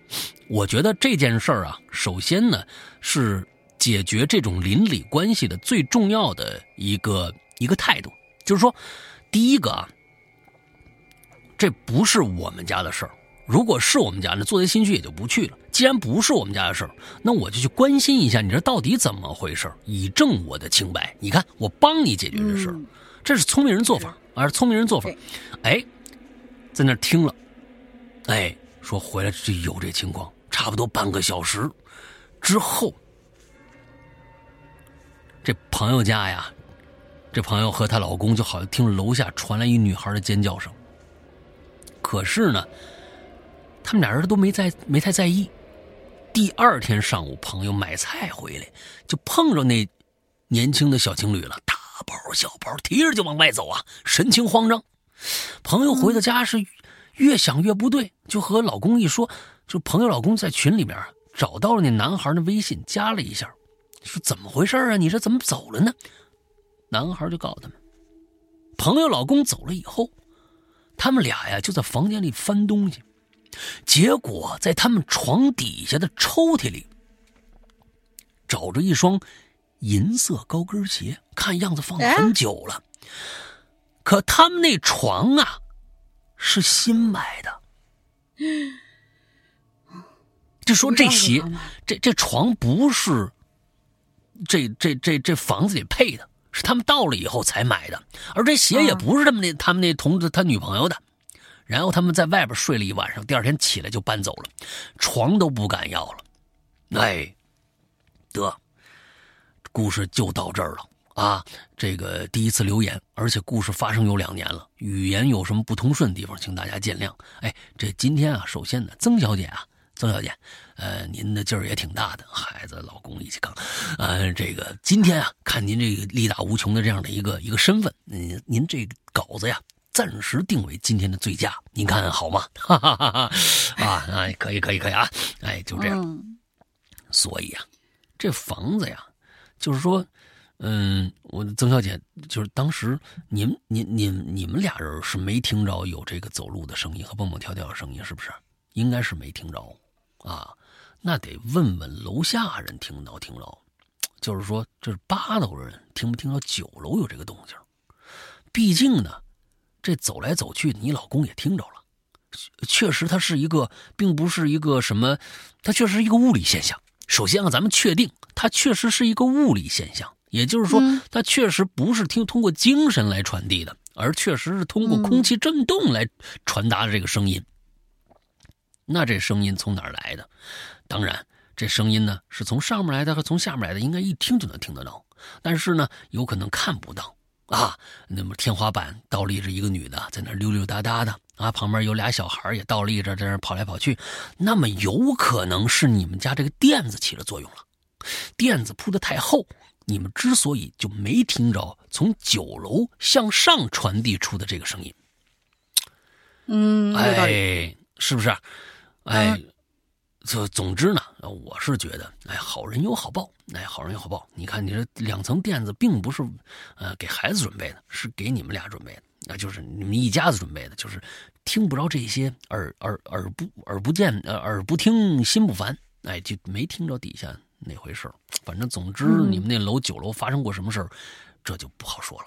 啊，也有可能那俩小年轻的带过来什么东西，不知道。也有可能是床的问题，就因为租房这种事情，我就是我，我之前想起来，就是我钻进底下那个板底下就录音那张床，那张床就是我租在那儿的时候新买的，但是它是一个二手床，啊，就那个是一个纯实木，巨重巨重无比的一个床，啊，然后质量也很好，看起来成色也很新。老大见过那个那个大木床，嗯，三百块钱买回来的，就感觉因为它那个宽度几乎是一个双人床那宽度了，所以我就纳闷儿，三百块钱哇，好便宜啊，就就就就那种感觉。嗯，但是那个床啊，我反正睡上去到了最后，我就就就是。被鬼压床都已经到了什么程度？就是我起来换个动作，然后我换个朝向，我再继续睡的情况之下，仍然会被压。嗯，呃，还有就是那个，我我之前好像应该也提到过，就是我在那个那那那个小格底下那小格子里面，我在那儿录音的时候啊，呃，我听有有那么一次听到了我的床周围，我因为我那是瓷砖地嘛，听到了有那个脚步声。沿着我那个床边，就朝我床尾那个位置走，就从床头走到床尾，是我听到过的。然后好像之前好呃还有什么，呃，当时是拍照，他们就那个当时青灯看那拍照的时候，他们说的啊，就是就就现在再再提一嘴，就是从我我家猫那个眼睛里面看到我那床头上面跪着一女的。都融化掉的一女那女的，就那个床，反正我走的时候是没敢带她。虽然那个床睡起来是真舒服，而且质量是真好。那当年的龙玲呢，呃，也是非常非常的那个什么啊。临走的时候床是不带走了，但是不能闲着呀。呃，三百块钱买的啊，那那都也是个物件哎，就就八百块钱卖给了邻居啊。没有，呃，带走了比较那个什么的东西，比较实用的东西，比如说我的空调，害别人钱，啊，我还得挣挣挣五百块钱啊，嗯，啊，完了之后，我我当时当时那个时候，呃，还有青灯啊，青灯那个时候啊，叱咤风云的人物啊，嗯，我我我我我我一直一直，咱们咱们看过很多的那个很多的那个电影，呃，就是说灵异照片嘛。啊，各种灵异照片啊，能拍照鬼啊，什么这个那的。我当年，当年我还觉得有道理，但是哎，到最后我是觉得用手机传递照片还能看着的话，我总觉得，我总觉得这个事儿好像跟过去我想那个事儿又不太一样了，啊，又又又又又不太一样，因为灵异过去的灵异照片是真拍下来了，所有人都能看得着。哎，这跟它会有一个洗的过程，或者说有一个什么，你你冲片子的时候还出还有一些化学反应在里面。哎，这化学反应那就是那就是另外一回事了。我说化学反应，你冲出来的一个灵异照片那是假的，但是有很多的照片呢，它它洗出来以后就就能看到。你比如说，你看那个叫什么来着？那个鬼司，最开始他不是雇了一大胖子吗？他拿的是可是拍立得呀。就是拍给他扒一张，直接出照片我觉得在那种当时的情况下，光和和和一些光和一些现场确实有的一些东西，八在一张呃底片上成像，完了之后呃出来的这样的一个东西，你能看着，哎呦上面蹲了一孩子，嗯，哎呦这屋子里没这孩子，确实别人也能看到的。我觉得这种灵异照片，我觉得有道理。但如果呢，是这照片上什么都没有，它跟那什么可不一样了。就是阴阳眼，我相信啊，阴阳眼是绝对存在的，百分之百存在阴阳眼。你人家因为是人家在这个屋子里通通过这现实的一些东西，能看到这屋子里边可能有一些雾状的一些东西啊，或者怎么着怎么着的，这我相信，我绝对相信。啊！但是如果用手机拍一张照片，别人也什么都看不着，发过去，另外一个阴阳眼能拿这张照片一看，哎呦，你这屋子满了，我觉得没道理，因为他这张照片已经变成数字化的一个东西了，它没有任何的灵体，呃，寄居的任何的道理可言，你明白吗？就是。啊，我我我这一点上想不通，关键是啊，我也想不通，因为所有的其他的一些东西我能想得通，哦，可能因为怎么样怎么样还能想得通道理，但如果拿 iPhone 拍一张照片发给对方，对方说，哟，这屋子里满了，你看那儿做一个什么？这可能确实是我的孤陋寡闻，确实是因为我我不是阴阳眼，我真的看不到。但是，确实觉得呃有点这个这个传奇色彩啊，只能说传奇色彩。但是也有可能是因为我的这个无知，有一些领域还不知道。哎，对喽，对，但是我是就想把我这个这个疑点说出来，有是不是大家现在有很多人也有这个功能，也确实不愿意跟别人说，也不不愿意跟别人说，是不是？哎，可以要如果在群里面有的话，可以跟我私信一下，告诉我一下，说啊，要不然你说我确实能看着，但是别人拍一张照片过来，我是绝对不可能看着的。哎，告诉我这一点，或者说别人拍过来照片一样能看着。真的能看着，我特别想知道这个感受，因为要不然，对吧？iPhone 数字化了都，它里面没有任何的灵体的承载了。通过这儿，通过网络啊，这个这个往天上的信号传给另外一个人，打开以后说你这屋子满了，我就就这个啊，这这，sorry，我真的有点理解不了。嗯嗯啊，该谁了？说到未知的领域了，呃，我看看啊，下一个。该谁？应该是我了啊！该你了啊！了，来来来，安娜贝尔，还有那个，还有张平涵。对，今天你是连着俩呀？啊，连着俩吧，因为安娜贝尔那个很很短嘛。啊，好。然后完了以后，就是我们上一期的遗珠，就这次就跟大家把那几几个遗珠给大家补全了。好好好好好。然后老大好，大玲玲好，我是四群的青南，第一次来榴莲，有点紧张。前几年因为工作地点太远的原因，跟朋友一起在公司附近租了房子。我们俩女孩啊怕不安全，于是拉了一个玩的很好的男生，三个人合租了三室一厅的房子，租期一年。住进去没多久之后呢，我养了一只猫陪我。嗯，前几个月一直都挺正常的，我们仨好朋友下班后一起吃喝玩乐。后来呀，突然有一天，哎，他们两个之间气氛就有些奇怪，有些微妙了。没错，他俩谈了，然后我就尴尬了呀。哦，这俩人各自心里都有忘不了的白月光啊。哦，啊，就是他俩谈了，但是其实哦是四个人谈、还想着那个前任是这意思吗？啊。对对，应该是，啊应该是。啊然后俩人呢，在客厅腻歪在一起，有啥问题也经常把我夹在中间儿，啊，搞得我多少有点不舒服。我这个人呢，边界感很强啊。住在一起这段时间，那个女孩啊，经常会随意且随意使用且拿走我的东西，而且都是在我不知情的情况之下，哦，还对她的同事朋友说：“看我这猫多漂亮，哎，我养的好吧？哎，这猫就成她的了。”从她嘴里。啊他出差还要带走之类这样的话，然后我就逐渐开始疏远他了。后来啊，因为女生劈腿了，哦然后导致这俩人分手了啊，OK，是个五个人的故事。嗯，哎，女生呢就搬了出去，还对共同的朋友说：“哎，青南这个人呐，亏我把他当朋友啊，结果他啊撬我男朋友，排挤我，嗯，我不能忍啊！我直接我就搬出来了。跟你说，这种啊，这种防火防盗防闺蜜防绿茶防室友，呃，对，就在反正在外面造谣吧，排挤了。嗯，搬走的当天晚上呢，他去喝酒，然后给我发了个微信，还跟我说：“我好伤心啊，青兰，你怎么能疏远我呢？”然后其实，其实我喜欢的是你啊！等等，啊，这是个男的，六个人的故事啊，女的，青南是女孩儿青男是女孩吗？啊，青南是女孩儿。然后哦，对不起啊啊，等等等一下，信息有点多，六个人的故事啊。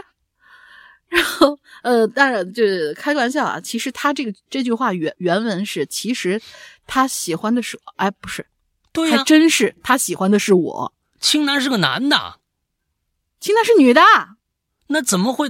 大家一起唱过歌的，妥妥的妹子啊。嗯，那这是我，那我你让我如何那六个人的故事，我懂了。六个人的故事，我的天哪，好乱。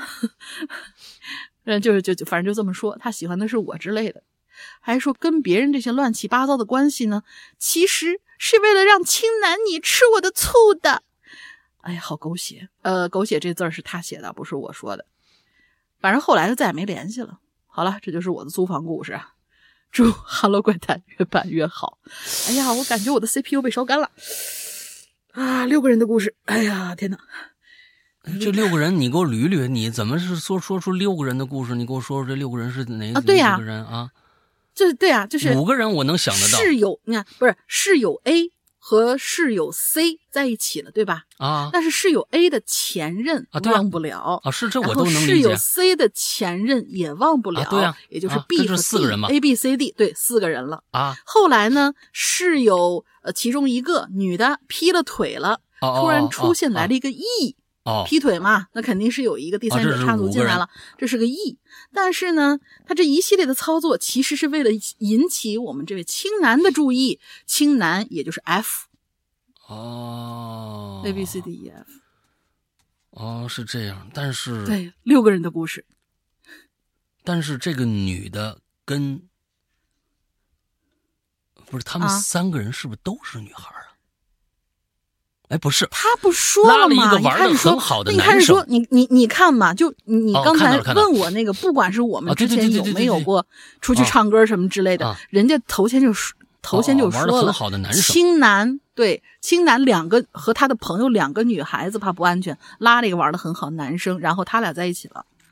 那这个故事到最后，这女青男就是的女生啊。因为喜欢另外一个女孩，跟一个男生好了，嗯完了为了让这女孩吃醋，啊，但是心里还有其他白月光，哇哦信息量巨大哈。哎呀，这个故事，哎，我我好想把这个选为最佳，啊，不是，这个故事简直了！我天哪，有各种各样的信息啊！天哪！对对对对，信息量巨大，我就跟你跟你说，我 CPU 都烧干了。哎呀，好然后等于他的这个，等于他的这个女性朋友，这位女性室友是个双，呃，既是男生也是女生，应该是个双。的关键是这个青男呢，还轻描淡写的在最后没说明白这事儿，你知道吧？不，好像又说明白了，他没有把这嗯事儿当成一个着重的一个事儿去去去说，你知道吧就是？哎，就这么一笔，带过就，是，对，厉害的。哎呀，我应该是遇也想把这个到奇葩当成最佳的，淡然处之啊，没关系，日常喜欢我的小姑娘多了去了，这算什么？啊，只不过是我租房之中遇到的一个小小插曲而已。啊，哇好吧。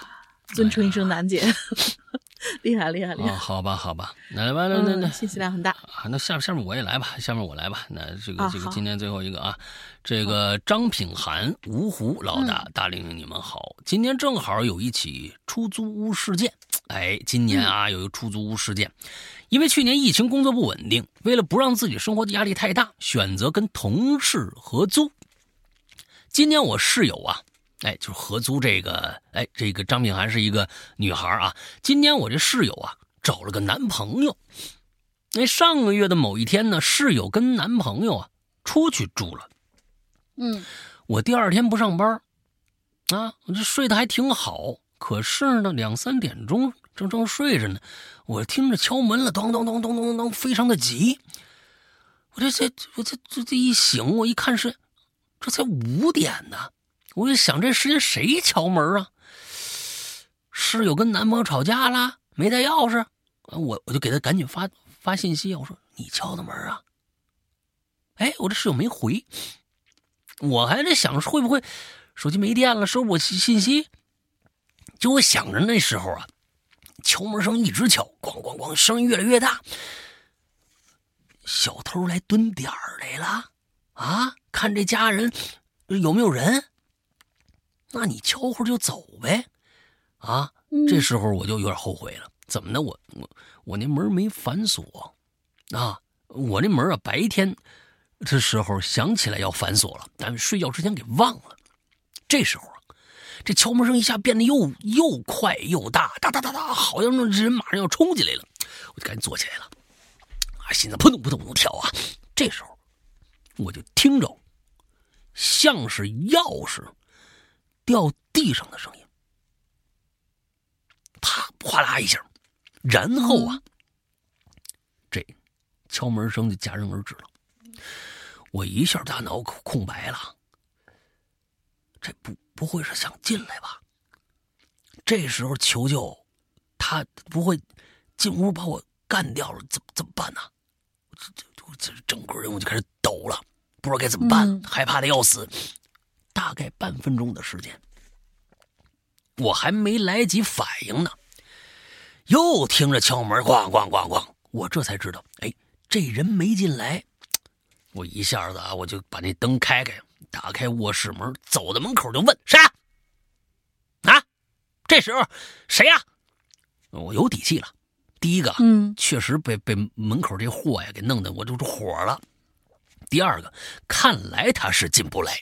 哎，我一听啊，是这我这室友男朋友声音，就听着他在家没有啊？我说谁谁谁呀、他又说那谁，就是他们那那说那个他那个呃室友那名字在家。嗯我说不在，别敲门，烦死了，你吓死我了。我然后我就听着啊，他走掉的声音，回到床上啊，我就啊就哭了，崩溃大哭，吓哭了。吓死了啊！这时候我就哭着给我那个室友发语音，我说谁那那你那个你那个谁谁谁大晚上过来敲门，吓死我了。那他告诉我呀，昨天他们他们家吵架了，然后室友呢就去了她另外一个闺蜜家了。那男的喝多了呢，酒驾，到处找，以以为是这室友回来了，就在这外面敲门。这男的也真的是啊下头啊，这下头下头下头什么意思来着？就是瞬间让你觉得这个人很啊讨厌啊，完了女女孩子在外边一定要注意安全，反锁门啊。认识个道家的老师，我当天呢给他发视频，说我害怕这两天去老师家住。他说你过来吧，吓得肩肩膀那火都没了。哎，你看这吓得肩膀火都没了。我出门的时候发现门把手都掉下来了。这好家伙，这时候我才想起来，为什么听到有钥匙掉在地上的声音？原来是门把手掉地上了。这月呀，哎，我搬回家学习了，他也跟这男的快快结婚了。哎呀，这心眼也是大的啊！故事就讲完了，尊重祝福吧。啊，当时当时的那种惊恐不是亲身体会，真的不懂。希望大家在外面平平安安，祝老大大玲玲也平平安安。谢谢哈喽怪谈让我把故事讲出来。哎哎，不客气吧？啊，祝你也平平安安的啊！这都是打玲玲不会的，打玲都是砸砸别人家的门，啊啊，对，好挺好，挺好，挺好，挺好，挺好。行，来吧。呃，今天咱们这个呃租房子这个话题啊，一半儿。这只是一半下个星期还有另外一半不过咱们上次说了，这个上次那个高光时刻呢，还有这个遗珠没讲，有几个，嗯，所以我们就移到今天来。接下来呢，就是上一期的呃高光时刻的一些呃这个没被讲到的一些同朋朋友的一些故事了啊。接下来就是高光时刻了啊，跟大家解释一下啊。然后大家的租房经历呢，还可以继续去留，我们肯定还会有下一期。现在那个存货大概是半期到多半期的样子，哎，大家还可以继续讲。好。然后，哎，又是木生同学啊，我们的遗珠的第一位。大家好，我是八年老龟友了，发榴莲还是第一次哦。原来上一期才是他的第一次留言。讲故事之前，我要先交代一下我的第二职业，我是一个术士。自呃自认为我可以做他人心灵上的指路明灯，让他人亮起来。但是前几天发生了一件事儿，却超乎预期，甚至有些细思极恐了。我有个朋友，这里叫他郭姐。啊，海哥和郭姐的故事。郭姐介绍了她的一个朋友啊，这里我们叫他小王，来咨询我一些问题。在去往茶室会面的路上，脑海里就是闪现出了一个男人的脸，高高瘦瘦的个子，深深眼呃深眼窝，脸色铁青，面容憔悴，齐耳的长发湿漉漉的。我心想，可能一会儿要见的这位朋友，是不是遇上什么灵异事件了？啊！到了茶室，互相介绍之后，小王开始聊他现在的情况。出乎我的意料的是，她要问的是离婚的事儿。她说正在和她的丈夫闹离婚，丈夫已经好几个月不联系她了，家不回，电话也不接。小王找到了丈夫的父母家，也是不开门。如今已经起诉离婚了。呃，中间有一系列的问题啊，他没有说。反正他这儿说的是，等我解答完她的问题之后，我询问了她丈夫的一些情况。根据我的分析，应该是有严重的自闭倾向。我就问他：“那你丈夫长什么样呢？”他就翻出来一张照片，高高瘦瘦，深眼窝，头发略长。透过照片能感觉他的手好像在颤抖。但此次会面只聊了他的婚姻，我呢也就不多嘴了。嗯，我走之后就给郭姐发了一条微信，大概意思是我感觉她丈夫啊应该已经不在了。你找个合适的机会点她一下吧。哦，过了半个小时，郭姐回复我说：“跟她说了，她没啥反应。”我本以为小王会从惊讶到豁然开朗，从此明白事情的始末，但事实并没有。那么，她是不是早就知道丈夫已经死了，或者说她看到了她丈夫的死呢？哦，好，这件事就到这儿，在这祝大家开心顺利。啊，这个其实有很多的内容在里面哦。嗯，啊，有很多内容。这个，嗯，哎，小王，啊，这小王来跟他来说来了，说好几个月，说那那他他关键找这个木生的这个问题是什么呢？就等我解答问题他，我询问，你看，就是说。如今已经起诉离婚了，就关键小王来找木生的目的是什么？算算她老公和她不是在哪儿，还是小是是这个木生主动询问她丈夫的情况。你看，不是一开始嘛？一开始啊，介绍之后，小王开始聊他的情况，嗯想要向他询问一些离婚方面的事儿。哎，你看，然后目前她的丈夫是一个失踪状态。那这位木生同学说他是一位术士，那么是不是同时是一位律师呢？不知道啊，就是来来咨询一些。那我觉得，如果同时是两个职位的话，那就很好理解了。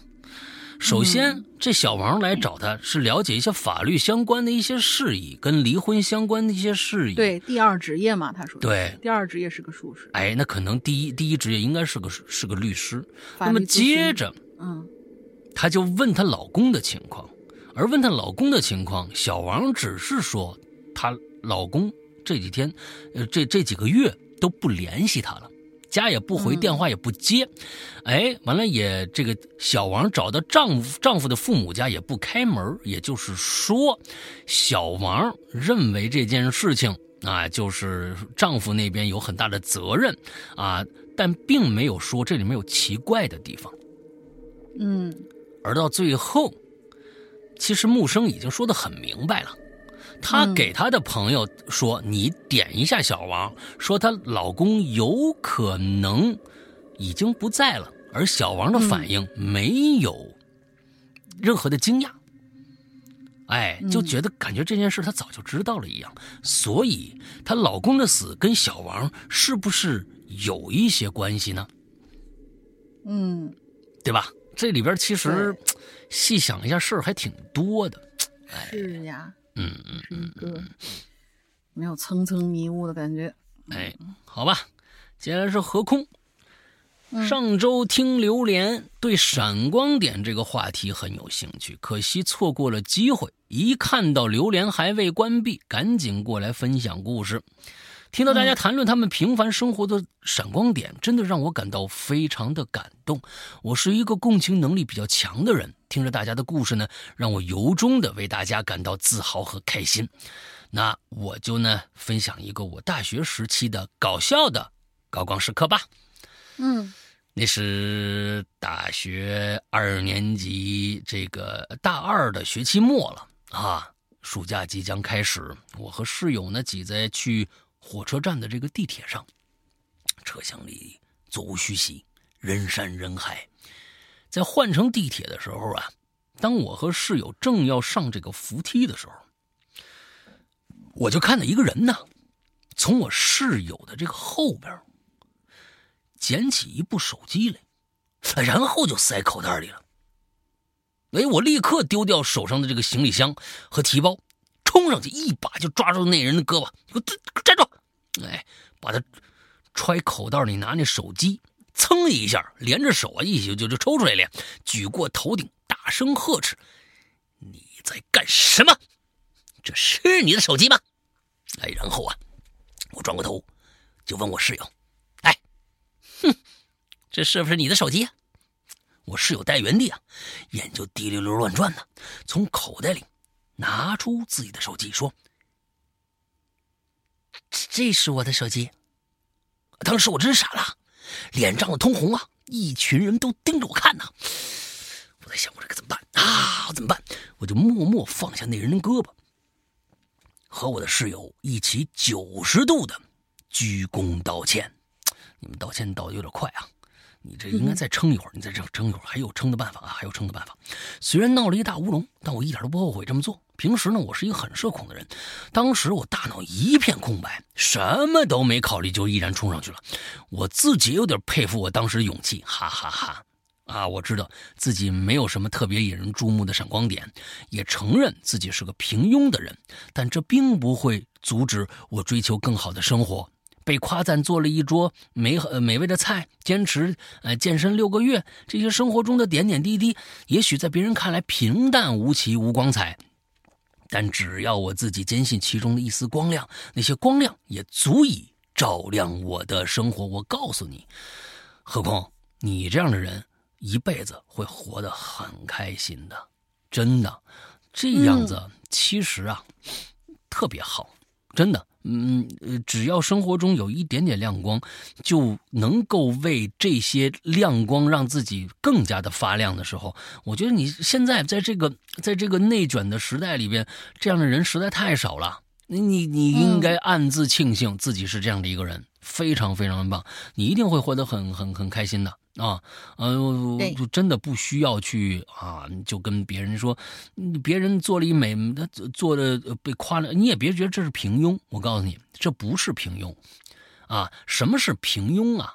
平庸这件事情，呃，每个人见解都不一样，每个人见解都不一样。好像对于很多人来说啊，每个每一天你必须遇到点什么事儿，你在这辈子才不白活。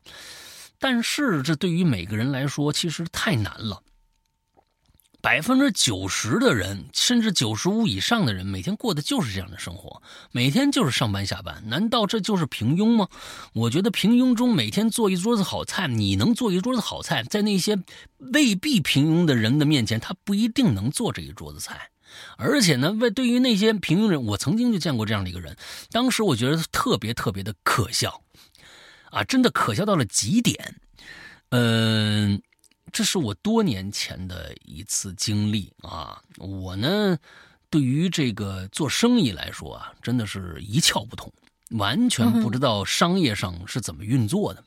哎呦，那天碰着一人，特有意思，跟几个朋友，呃，这几个朋友岁数都比我大。啊，都是过去的老朋友。完之后，有的时候是我老婆那边的呃工作上的这个伙伴啊，也有一些啊在在在这这个职位挺高的一些呃人家大公司的啊白领啊什么，来坐一圈来了这么一位，大家都哈着这位，这位呢好像是什么挺在商界里面挺有名的一个一个人，我也不懂做生意啊啊，我就在那儿听着他们说话。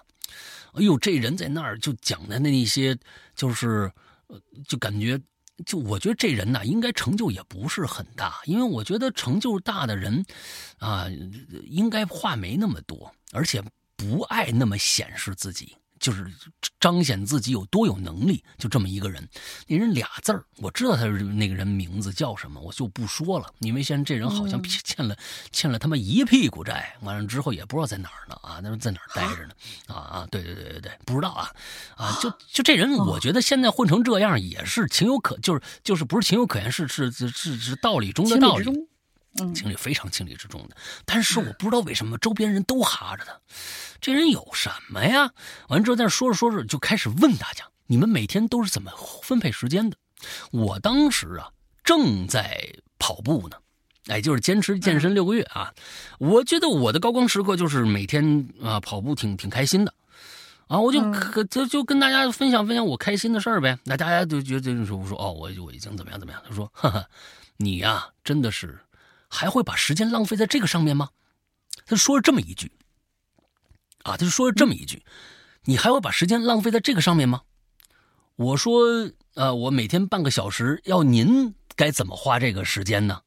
啊，他说，如果是我的话，那我会多看两个帖子，从在这里边能能怎么样？你想想，你但凡有成就，我就不相，我就不觉得，就就我周围这几个朋友怎么就哈着这么一个。一个一个玩意儿啊，就是这这都不算玩意儿的东西，你知道吗？哎，我就怎么样？你你说他要但凡有点成就，他就不可能这么说话，你知道吧？哎，完了之后说这个话，我说我我说你是瞧不起我，我当时我就真怒了，你知道吧？我当时我说你是瞧不起我的每天的这半个小时用在这个上面嘛？他说，并不是瞧不起，只不过觉得时间这样有点浪费。我说好吧。我就不不接着我，我就不说话了。从我说完这句话开始，我周围这几个朋友就都有点怒了。哎，我觉得我这朋友这几个朋友交的没什么问题啊。我觉得到这个时候，你也这几个人你还看不出来这这这都这玩意儿是个什么玩意儿吗？哎，从这时候我是真觉得，但凡有一些人，他可能在当时这个人认为我的生活是平庸的，哎。在当时，这个人认为我的生活是平庸的，但对于我来说，这半个小时我拿来做这件事情，对于我来就是极其的怎么说发光发热的呀？每天我就指着这半个小时活着呢。但凡每天有半个小时，你是认为你这半个小时是这样的发光发热的话，你这一天过得就不平凡。真的就是这样，就就是生活就是这样的。每天跟人卷在一起，把每天的生活认为我如果我不用这半个小时，我就我就我就完了，我就我就可能落人家生活一大截子的这些人，倒觉得他们的生活，我却倒是平淡无奇。真的，他们看不到生活中的任何的点点滴滴的亮点，他们生活还有什么乐趣可言呢？那，嗯，所以对我特别特别佩服、羡慕何空这样的，对于生活中的但凡哎，给你点阳光你就灿烂这种人，在过去听起来好像是一个反面的话，但真的现在大家你能做到给你一点阳光你就灿烂这么样的一个状态吗？可能真的做不到，但你想不想呢？可能真的想，但是呢，这点阳光是什么？你可能觉得那个才是真正的问题所在。那个阳光到底是什么？所以，何空有这样的？如果我做了一道菜被别人赞扬，我坚持了六个月的健身，那么如果真的何空可以为这些点点滴滴的事情，就觉得可以让他的生活有光彩的话，那我特别特别佩服这样的人的存在。特别好啊，嗯。嗯，好吧，是的，来吧，下一个，下一个，也就是我们今天所有稿件的最后一个了。三苗，山哥大林好呀，实在没想到啊，这次因为缺稿，差点做不出一期来，紧急征稿，榴莲竟然可以出两期，看来鬼友们的积极性和行动力还是很强大。我自己的榴莲竟然排到了第二期，听了上期大家写的内容啊，我感觉我是彻底跑题了。要讲自己风光的事儿，我写的却是不堪回首的往事。思来想去，行吧，最后还是鼓起勇气再写一篇榴莲吧。回想我的高光时刻啊，哎，不是等你，你这呃现在留下来的这个是不堪回首呢，还是高光啊？不知道啊。啊，咱们上一期他写写的是什么故事来着？你还记得吗？他他的上一期嗯应该上一期是没有他哦，有上有有有他，人家不堪回首就写相同。裸奔，哦，裸哦裸裸奔那件事情，他，对，那个是高光的呀。啊那个完不不不不不，那个也也一定是高光的。你看那旁边那个，对，都都已经旁边的那边哐当一声，对面那个那个楼楼上又下来一部分人家都不去看了，你还记不记得？那都已经把你的故事串到人家其他的故事里面去了啊，特别好，特别好，嗯，给我留下了深刻的印象啊，嗯对，但是回想起来，我的高光时刻，他是正儿八经写高光时刻啊。回想起我高光时刻，大多数是在绘画这方面。我呢，从小呢就很喜欢画画，因为家里是绣花的，开裁缝店，墙上挂着一些十二生肖和双龙戏珠之类的苏绣图案。哇，做苏绣的好厉害！幼儿园的时间，幼儿园的时候呢，我就可以开，我就已经开始拿起铅笔，照着这些图案往纸上画了。关键还都不怎么走形，对于那个时候的我来说是相当有挑战性啊！每次画完都满满的成就感，大人们看了也都很惊讶，对我赞不绝口。美术课上，老师们画在黑板上的花瓶，我也能很轻松的复制粘贴下来。其他小朋友大都画的七扭八歪，我的同桌甚至直接跟着我的步骤来画。嗯，这个时候我才意识到，这个可能是我独有的一项技艺呢。那绝对是之后，对之后的岁月里，我就成了邻居们口中的别人家的孩子，甚至会把我叫到他们家来现场描两笔。哎，那个时候我还不怯场啊，每次画完之后，耳朵旁边都少不了，嗯，真棒！哟，你看小孩啊，了不起呀、太棒！你看，就这样的赞光着都能画这么好，这么好，嗯 说不定还真是光屁股时候的，呃，那个时候的事儿，并对他们的孩子说：“你看看人家啊，画多好！你你要要不我给你报个班儿什么什么大师课什么，你也去学一下。哈，这东西真是学不来的，嗯，”对，而那个时候我还不到十岁，真正开始学画画的时候，已经应该已经是五年级了。嗯，那一年的暑假期间，家长把我送到了画室，我呢就开始用水粉颜料。老师会用一些卡通的范本让学生们临摹，每次我的画都能被当成模范作品挂在墙上。有一天，我把自己看过的哆啦 A 梦拿到画室去画，后桌里有个女孩就会时不时走过来看我画的过程，还盯着我的漫画书，就说：“小哥哥，你能不能借我看看你这本书呀？”呃，那那个时候我已经画完了嘛，我就答应了。结果这一借就是两天，他直接带回家看完了。这期间我还有些小生气，我催过他一次。呃，我讲这件小事儿啊，并不是为了凑字数，是因为这个女孩吧，后来是我们班的班花，同时也是我们班的啊，同时也是我们班主任的女儿。前面铺垫了很长啊，我真正要讲的高光时刻是在小学六年级的时候，记得刚开学那会儿，我们互相发现彼此都在同一个班的时候，他的表情竟然比我还要丰富啊！估计他压根儿就想不到，原来我跟他同龄的。嗯嗯，原因呢，就是我那时候很很瘦小，总被安排在第一排座位，啊，其实是比较自卑的哈。后来就越来越内向了。他当时看到我啊，率先转过了视线，呃，率先转过了视线，也没说什么。整整一个学期，我也回想不，回想不起来自己跟他还有过什么交集。平时下课，我就是坐在位子上，看着同学们互相嬉笑打闹，自己瞎乐呵。偶尔呢，会悄悄瞅她几眼，总感觉这个女生怎么看怎么有种高贵清冷的气质，让人不敢接近。心想，哎呀，自己那个时候怎么敢对她产生小情绪啊？真是不知好歹，心里扇了自己好几个嘴巴子。那就先说书还了没有？两天吧，估计是还了，应该是还了两天了。临近毕业的时候，老师要给班级的一些同学颁发特殊奖状，还征求同学们的意见，比如弹钢琴的、学书法的。到了美术领域的时候。那个，咱们班是不是有几个学画画的呀？话音刚落，立马就传来了一群男生喊：“那个，呃，哦，他这写了他自己的名儿，一哎姓啊，也有一些微弱的声哦，不是，不是，不是他的名字，不是他的名字，喊是别人的名字，刘某选刘某啊，选选选刘诗阳，刘诗阳可以，对，大家就是这样。”也有一些很微弱的声音是喊着我的名字，三喵，三喵，三喵。啊，这里我就用我的昵称代替一下啊。但是其实这刘某跟我关系也不错啊。下课期间有好几个男生围围观他画《七龙珠》里的孙悟空、超级赛亚人的形象，还邀请过他们，包括我去他家看过电影。所以在男生群体里面，他人气会比较旺。嗯，我自己却因为不怎么跟同学一起玩，有点没孤立的感觉。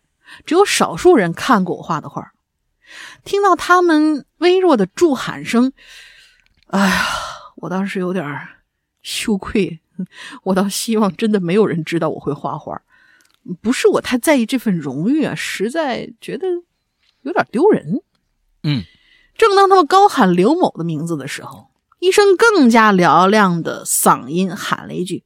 三秒，哎，班里出现了短暂的沉寂，因为班主任女儿喊话了嘛？是不是？因为这是班花的声音。之后就是一声比一声高，跟他关系好的一些女生，三苗啊，选三苗啊，三苗也会画的啊！我不敢回头啊，我甚至能听到他们拍着桌子要站起来喊的架势。啊！我在第一排最边上，低着头看着桌面。内心早已激荡不已，我实在没有想到啊，这这这怎么会有这一出呢？啊，估计其他同学也很纳闷儿，这平时也没见过这班花跟这个小小个子有啥交集啊？怎么就无缘无故的为我呐喊助威了呢？嗯，老师甚至都有点错愕了，看着自己女儿，然后看了看我。我不知道他开学时候回去有没有跟班主任讲，今天班里有个男同学跟他以前是一个画室的。嗯，于是老师就走下讲台问：“嗯，你三苗啊，你你有没有好画好的作品，可以让我看看吗？”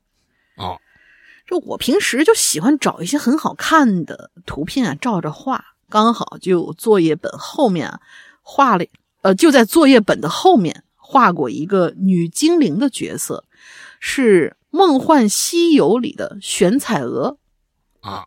老师看了以后非常不可思议，哟，这你画的？我点点头我说：“呃，是。”天哪，你很会画呢！哎呀，当时我的虚荣心真是得到了极大的满足啊！看到全班同学都在用羡煞的目光看着我，最后老师给我颁发了一个“巧手星”的称号。这个奖状直到现在还在老家保留着，它承载着我最美好的回忆。好了，故事讲完了，但愿写的不要太流水账啊，过于冗长。希望《哈喽怪谈》可以这么一直做下去，期待你们每个故事。我也期待你能现在能一直在画着啊，这东西，我跟你说，每每一个人生下来其实呢，都有他的呃别人比代替不了的一些能力。啊，那绝对是，嗯，画画这一点上来说，你让我去跟跟谁学画画去，我最最多可能到最后能能能画两笔，但是我绝对没有那个天赋，天赋太重要了。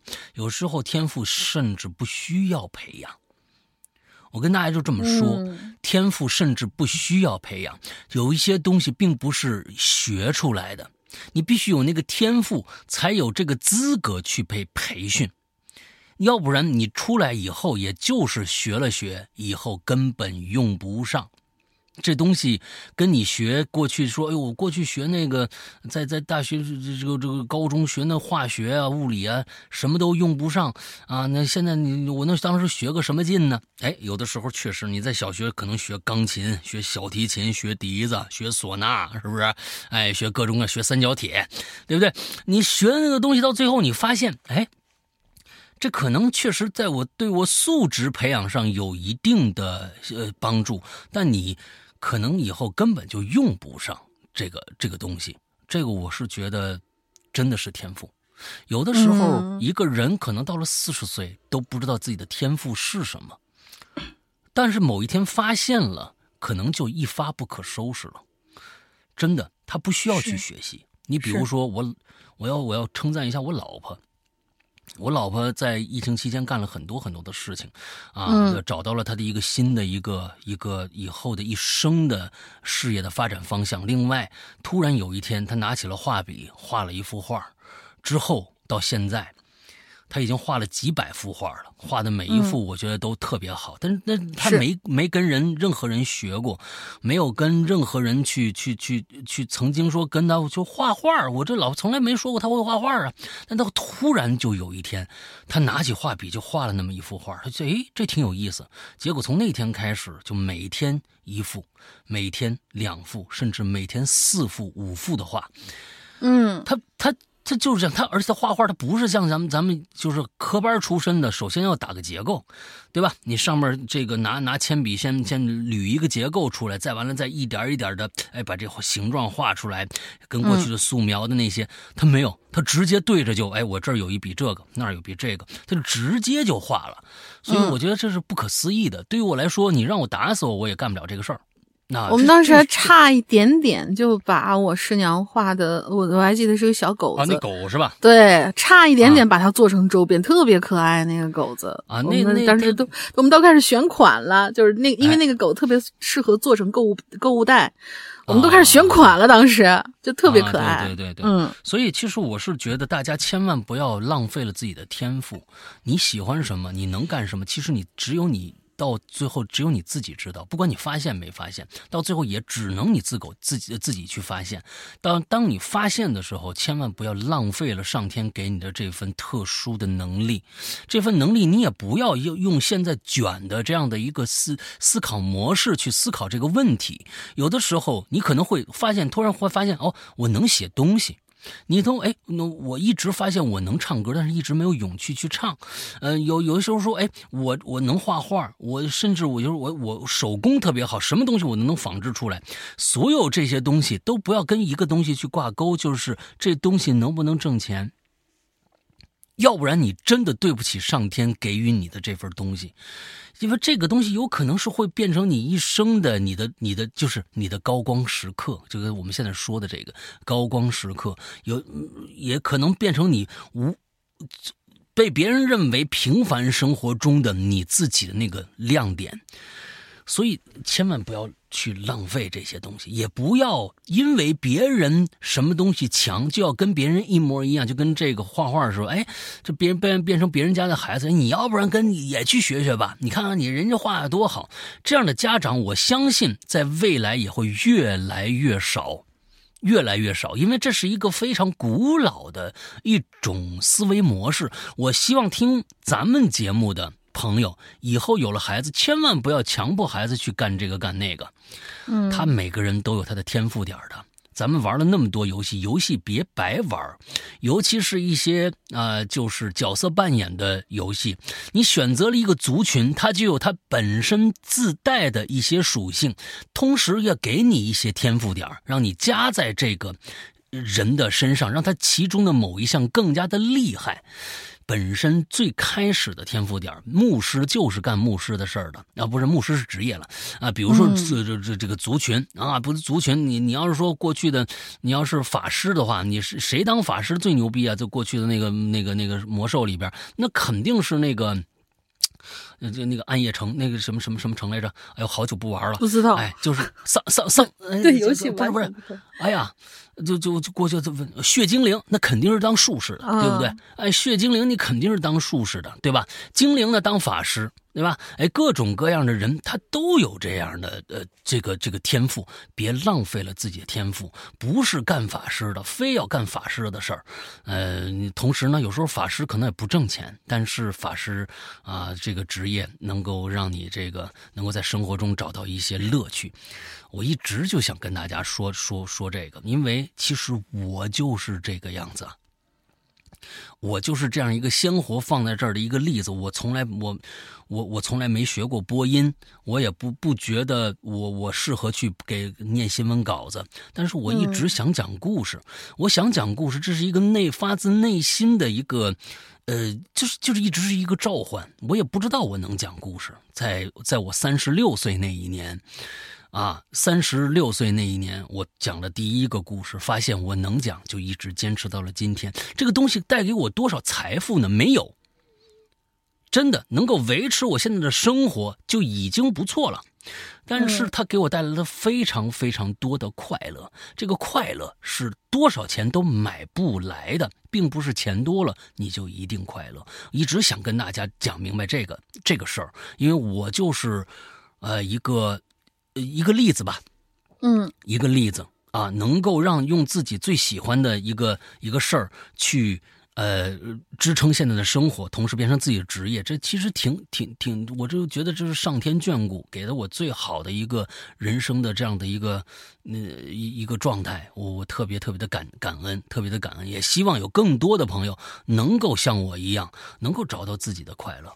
啊，能够找到自己的快乐，那这条这这这这条路能不能走通是一回事儿，但你快乐不快乐，只有你自己知道啊。嗯，好吧，那今天所有的这个。我们的故故事都讲完了，下个星期继续是我们的这个租房子的故事啊，租房子的故事。在最后呢，还是想提提醒大家一下，现在是十一月份，我们的打折季在进行当中，请大家一定去呃，有想想这个续费的，还有这想尝尝我们的这个啊会员的到底有多香的朋友，一定别浪费这次机会，因为毕竟便宜。啊，一定毕毕竟便宜，赶紧去这个去去去试一试。嗯，这个我们的这个方法呢，不是在 A P P 内啊，并不是在 A P P 内。苹果的都必须要线下处理才行，因为我们 A P P 没有这个功能，就是直接打折这个功能。所以不管苹果还是安卓，安卓的朋友一定去加这个号。尤其是安卓的朋友，如果你的 A P P 是在其他的地方下的，那个 A P P 已经被废弃掉了。如果你想成为会员，并且想试下我们的新版的 A P P，就一定加这个号，就可以获得我们的新版了，好吧？那么 OK 是这样的。去加这个号啊，这个就是绿色图标、可聊天、可付费那么一个社交软件的号，叫做“鬼影会员全拼”。鬼影会员全拼。那么，如果你想知道我们的那个内容，会员的内容到底是什么，我们的类型里面的类型到底是什么，那么就请各各大请去听我们的。现在在各大平台，比如大山的。水果的、某某云的、呃某某某某某动物的啊，这这这企鹅的，什么这个各种各样平台里边，在上周五刚刚发布的一个新栏目，叫做“怪藏”这样的一个栏目里面，听一下我们放出那第一集故事。